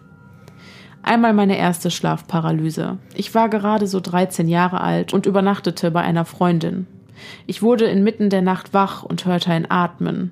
Erst dachte ich, dass es von meiner Freundin käme, die neben mir lag, doch es kam aus dem Raum, in dem ich mich befand. Ich konnte mich nicht bewegen, doch fühlte ich mich, als würde ich zittern. Das Atmen wurde lauter und es kamen Schritte auf mich zu. Die Schritte kamen langsam näher und plötzlich spürte ich eine Hand auf mir. Und dann noch eine. Und noch eine. Der Druck, den die Hände ausübten, wurde immer schlimmer, bis ich es nicht mehr aushielt. Dann konnte ich mich auf einmal wieder bewegen. Zu dem Zeitpunkt war ich noch sehr jung und wusste nichts von Schlafparalysen. So war ich der festen Überzeugung, heimgesucht zu werden. Die Paralysen wiederholten sich über die Jahre und mit 16 kam wieder eine intensive Erfahrung. Ich lag in meinem Zimmer, welches eine Treppe in sich hatte. Mein Bett stand unten. Aus einem traumlosen Schlaf wachte ich auf und wusste, mittlerweile aus Erfahrung, dass ich mich wieder in einer Paralyse befand. Als ich mich auf das Wackeln mit dem Finger konzentrieren wollte, fiel mein Blick auf die Treppe. Die alten Stufen knarrten, als eine Frau, ähnlich dem Geist aus The Grudge, langsam die gewundene Treppe hinunterkam. Irgendwann stand sie vor mir und blickte mich an, bis meine Mutter reinkam und mich für die Schule weckte. Das war jetzt schon viel Text. Danke, falls ihr es bis hier gelesen habt. Liebe Grüße, Celia. Das, liebe Celia, haben wir mit Vergnügen gelesen und es war Piers persönlicher Albtraum. Alter. Ich habe gerade, ich musste, also ich hatte das Gefühl, muss würgen. Was? Wirklich? Ja, weiß ich dein nicht, Körper so, so- stark? Ich- total. Du Ich- weinst, du wirkst. Ja, ich bin, Leute. ich bin, ein- ich mach, mach mich einfach fertig hier, oder? Guck mal bitte, Ja. Also was die Pia hier durchmacht. Na, ehrlich. Für, so für eine unser Achterbahn der Amüsement. Ehrlich. Nee, also, huiuiuiui, Silvia. Danke für diese Geschichte. Unfassbar gruselig. Aber wirklich, Halleluja. ja. Und auch du hast versucht, mit dem Finger zu wackeln. Ja. Mhm. Wie gesagt, bei mir funktioniert das recht zuverlässig. Ihr seid so, Freunde. So, jetzt kommen wir zu einer Geschichte von Anna. Jawohl. Anna schreibt, ich war circa drei Jahre alt. Zu dieser Zeit studierte meine Mutter noch und lernte oft bis spät in die Nacht. Da ich alleine nicht schlafen konnte, lag ich mit meiner Uroma und meinem Uropa im Bett. Plötzlich sah ich jemanden neben der Wand stehen. Es war die Gestalt eines Mannes, allerdings reichte er hoch bis zur Decke. Ich drehte mich um und fragte meine Uroma, wer das ist. Sie sagte so etwas wie, ach ja, nicht schlimm, der wohnt hier schon so lange ich mich kenne. Ich hatte diesen Mann bis dahin noch nie gesehen, obwohl ich seit der Geburt in dieser Wohnung lebte. Ich drehte mich nochmal um. Da war er weg. Auf einmal zog etwas an meinem Fuß. Manchmal kniff mich Oma heimlich mit ihren Füßen, aber diesmal war es kein Kneifen und ich habe eine reale kalte Hand gespürt. Außer mir und meinen Urgroßeltern war niemand in der Wohnung. Ich habe keine Ahnung, was das war, aber meine Mama hat Jahre später gesagt, dass wirklich so eine Schattengestalt bei uns lebte und dass meine Uroma sogar mit ihr redete. Slenderman, is it you?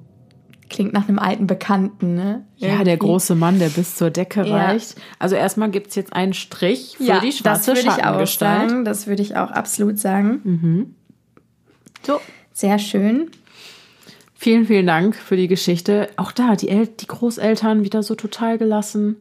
Ich meine, gut, wenn der, gut, an den Füßen ziehen ist nicht so nett, aber wenn er sich ansonsten unauffällig verhält, kann er ja auch gerne da koexistieren. Oder nicht? Wenn man das so sagen möchte. Also ich würde ausräuchern.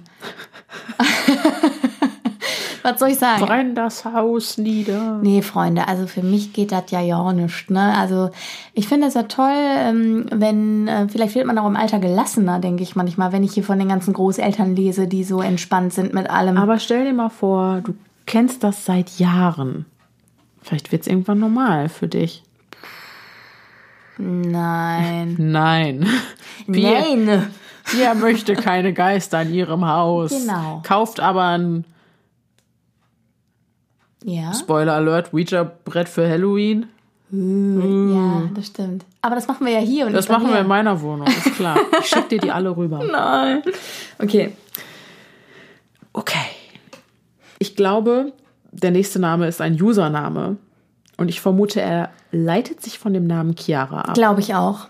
Deswegen belassen wir, wir es dabei. Chiara. Mhm. Du heißt jetzt Chiara. Ich weiß nicht, ob das was Interessantes ist, aber hier eine Story von mir. Ich habe als Kind oft bei meiner Oma geschlafen. Sie hatte eine kleine Hündin, die ich des Öfteren ausgeführt habe. Als ich ungefähr elf oder zwölf war, durfte ich abends gegen 20 Uhr alleine mit ihr raus. Es war Winter und dementsprechend düster draußen, aber aus irgendeinem Grund durfte ich trotzdem alleine mit ihr gehen. Ich hatte zu diesem Zeitpunkt absolut keine Angst im Dunkeln, aber das sollte sich am besagten Abend ändern. Ich bin also losgegangen zum Ahrensburger Schloss. Da kann man eine relativ große Runde drumherum machen. Ich bin ganz normal dahergeschlendert, mit dem Hund an der Flexileine.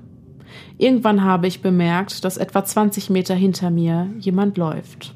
Ich habe mir aber absolut nichts dabei gedacht, da ich bis dahin nie irgendwelche gruseligen Sendungen oder so gesehen hatte. Mein Weltbild war also noch ganz klar und vorurteilsfrei, wenn ihr wisst, was ich meine. Doch dann kam der Podcast. Okay. Irgendwann wurde es mir dann doch komisch. Ich denke, dass das mein Bauchgefühl war. Seiner Intuition sollte man auf jeden Fall immer trauen. Ich bin daher schneller gelaufen, doch die dunkle Gestalt hinter mir legte auch an Tempo zu. Ich kann mich noch daran erinnern, dass es eine große Person war, die seine Kapuze so weit runtergezogen hatte, dass man nichts von ihrem Gesicht sehen konnte. Ich bekam Panik rannte los, die Hündin Lilly immer noch an der Leine. Je schneller ich wurde, desto schneller wurde auch die Person hinter mir. Ich kann mich noch genau daran erinnern, was für eine Panik sich in mir ausbreitete und wie fokussiert ich auf meinen Atem war. Ich bin bestimmt fünf Minuten gesprintet, aber es fühlte sich an wie Stunden. Als ich dann endlich wieder zu den Straßen gekommen war, habe ich instinktiv angefangen, nach Hilfe zu rufen, bin aber gleichzeitig weiter nach Hause gerannt. Als ich in die Straße, in der meine Oma wohnte, einbog, habe ich geweint und gezittert, doch die Person hinter mir war verschwunden. Ich glaube, dass ich vieles, was mir da an dem Abend passiert ist, ausgeblendet habe. Jedenfalls, was die Gefühlslage angeht. Aber ich kann mich bildlich daran erinnern, wie ich den Weg da entlang gelaufen bin und wie diese Person immer schneller wurde. Bis heute bin ich dankbar, dass ich so schnell war. Ich glaube, das hat mir an dem Abend auf irgendeine Art und Weise das Leben gerettet. Meine Mutter und meine Oma haben, soweit ich weiß, noch am selben Tag die Polizei benachrichtigt. Doch was daraus geworden ist, weiß ich nicht.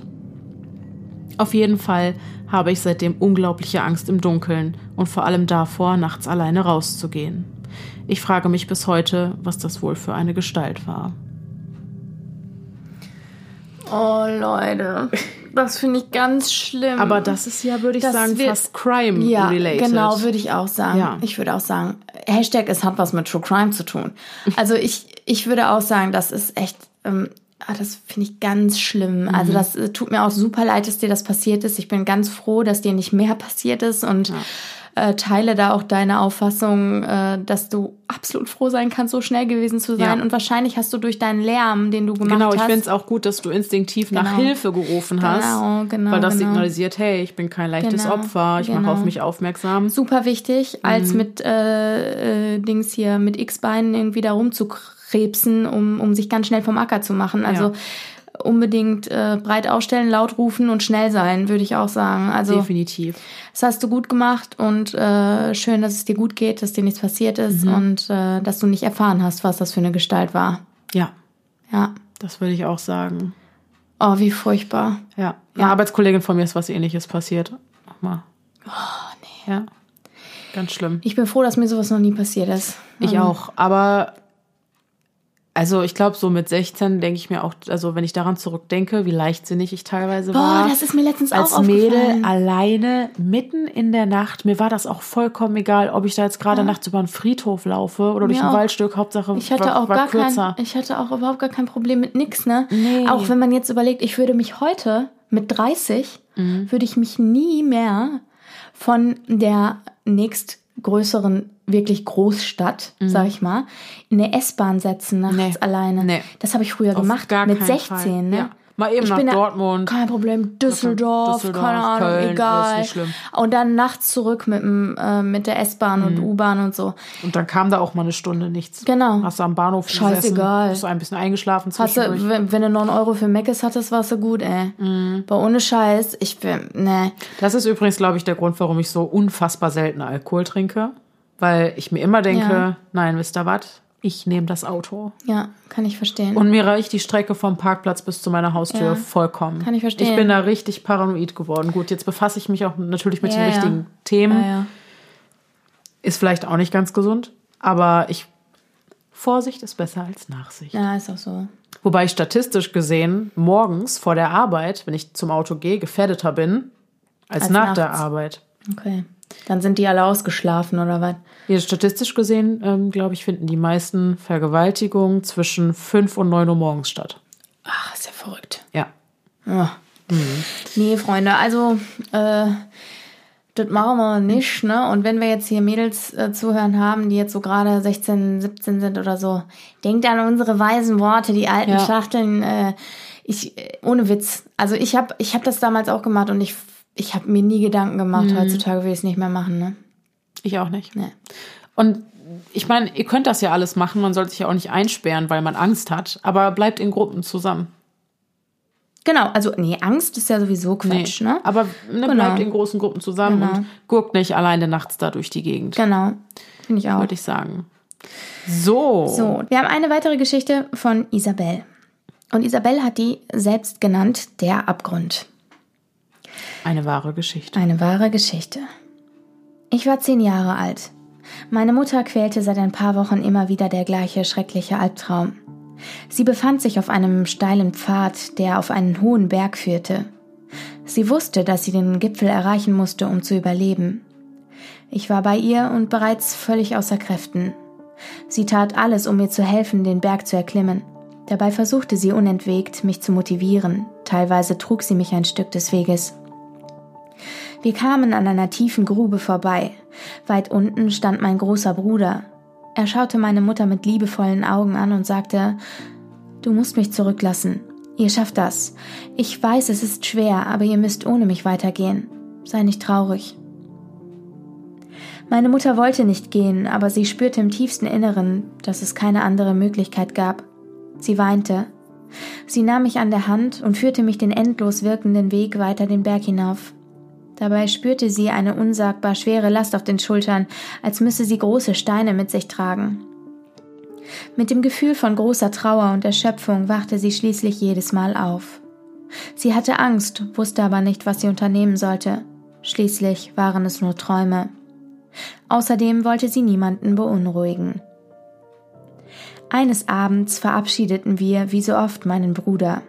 Er machte eine Ausbildung zum Koch und begab sich auf seinen Arbeitsweg. Nachdem er schon eine Weile weg war, fielen meiner Mutter auf dem Weg ins Bett seine Wohnungsschlüssel ins Auge. Er hatte sie am Schlüsselbrett hängen lassen. Sofort stieg ein ungutes Gefühl in ihr auf. Er hatte sie noch nie vergessen. Sie erinnerte sich augenblicklich an den schrecklichen Traum. Er hat seine Schlüssel abgegeben, er kommt nicht zurück, fuhr es ihr durch den Kopf. Sie versuchte sich zu beruhigen und redete sich ein, dass es Unsinn sei, als ob Albträume und ein vergessener Schlüssel etwas bedeuten würden. Sie versuchte zu schlafen, aber es gelang ihr nicht. Schließlich riss sie das Telefon aus ihren Gedanken. Sie wurden ins Krankenhaus gerufen. Mein Bruder hatte einen schweren Autounfall. Er erlag im Krankenhaus seinen inneren Verletzungen. Meine Mutter erzählte mir von den Träumen erst Jahre nach dem Tod meines Bruders, nachdem wir das Ereignis, so gut es ging, verarbeitet hatten. Wir hatten einen schweren Weg und sie hat mir, so gut es nur konnte, mit all ihrer Kraft immer geholfen, weiterzugehen. Ich, boah. Kannst nicht mehr? Ist zu Ende die Geschichte. Aber heftig, ne? Also, ich habe mich so oft verlesen jetzt. Äh, jetzt ist es auch tatsächlich so, dass mir wieder die Tränen in den Augen stehen, aber nicht äh, nee, wegen Grusel. ich kann mich an die Geschichte erinnern, das ging wow, mir genauso. Wow, wow, wow, wow. Ja. Also, ähm, danke Isabel für die äh, Geschichte. Das ist der absolute Hammer. Es tut mir so leid, was euch da passiert Ja. ist. Und ähm, Ich weiß auch, ich habe nochmal explizit nachgefragt, ob sie das wirklich Ja. auch in dieser Folge Ja, teilen wow. möchte, aber ja. Also das ist, ähm, ich glaube, so das äh, krasseste Negativbeispiel für äh, Träume mit Visionen. Ja. Und, Und- mütterliche Intuition. Wow. Und auch dieses, er hat seine Schlüssel hier gelassen, er kommt nicht zurück. Also wow, ich, ich weiß nicht, was ich sagen soll. Das ist äh, wirklich, wirklich ganz, ganz schrecklich. Ja. Vielen Dank für die Geschichte. Das ist äh, Das bedeutet viel, dass, äh, du Dass uns du- die geschickt hast. genau. Vielen Dank. dass du dich so sehr öffnest Genau. und uns anvertraust. Genau. Harter Tobak, Freunde. Heute wird gelacht, gegruselt, geweint, geweint alles. all das. Die nächste Geschichte kommt von einer Person, die ebenfalls anonym bleiben möchte. Und sie schreibt: Tatsächlich habe ich auch eine wahre Gruselstory. Eines lauen Sommerabends, als ich noch ein kleines Mädchen war, waren meine Mutter und ich alleine zu Hause. Mein Opa, dem das Haus gehörte und unter uns wohnte, war im Urlaub und mein Vater war, wie so oft, in der Nachtschicht. Also waren meine Mutter und ich alleine. Soweit für uns nichts Ungewöhnliches. Doch als sich der Abend dem Ende neigte und es immer dunkler wurde, hörte meine Mutter ein leises Klopfen unten an der Haustür.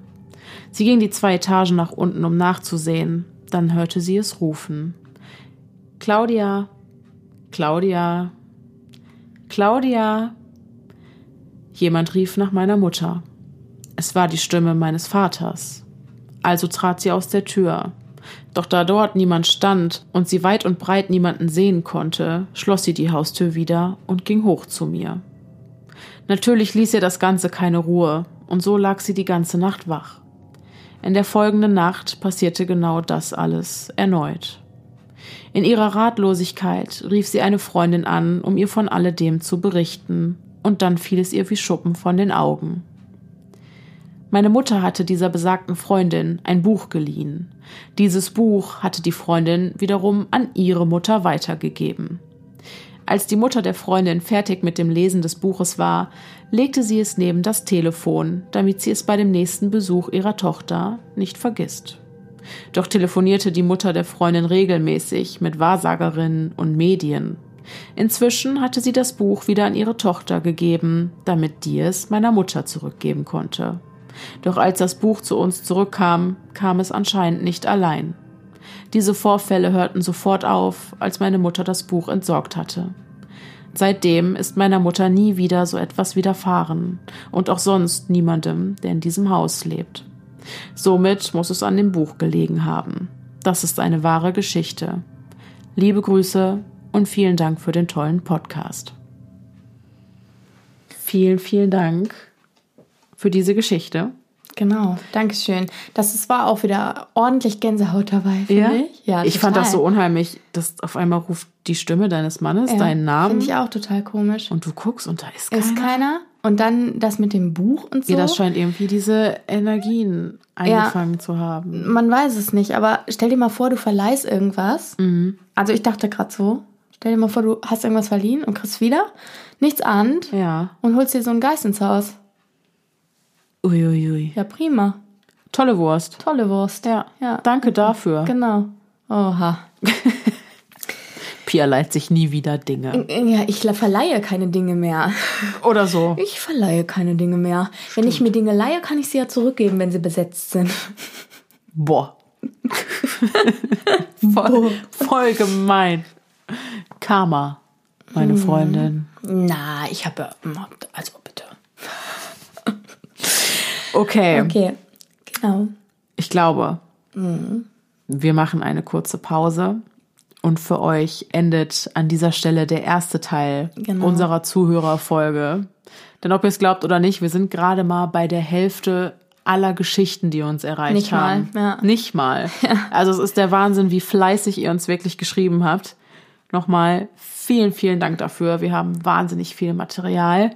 Ich würde sagen, dass wir uns dann nächste Woche im zweiten Teil dieser Zuhörerfolge wiederhören. Also richtig, nächste Woche. Nicht nächste Folge, nächste, Nächste Woche. Woche. Leute. Wir hauen jetzt raus. Cool. Es ist Oktober. Das muss zelebriert werden.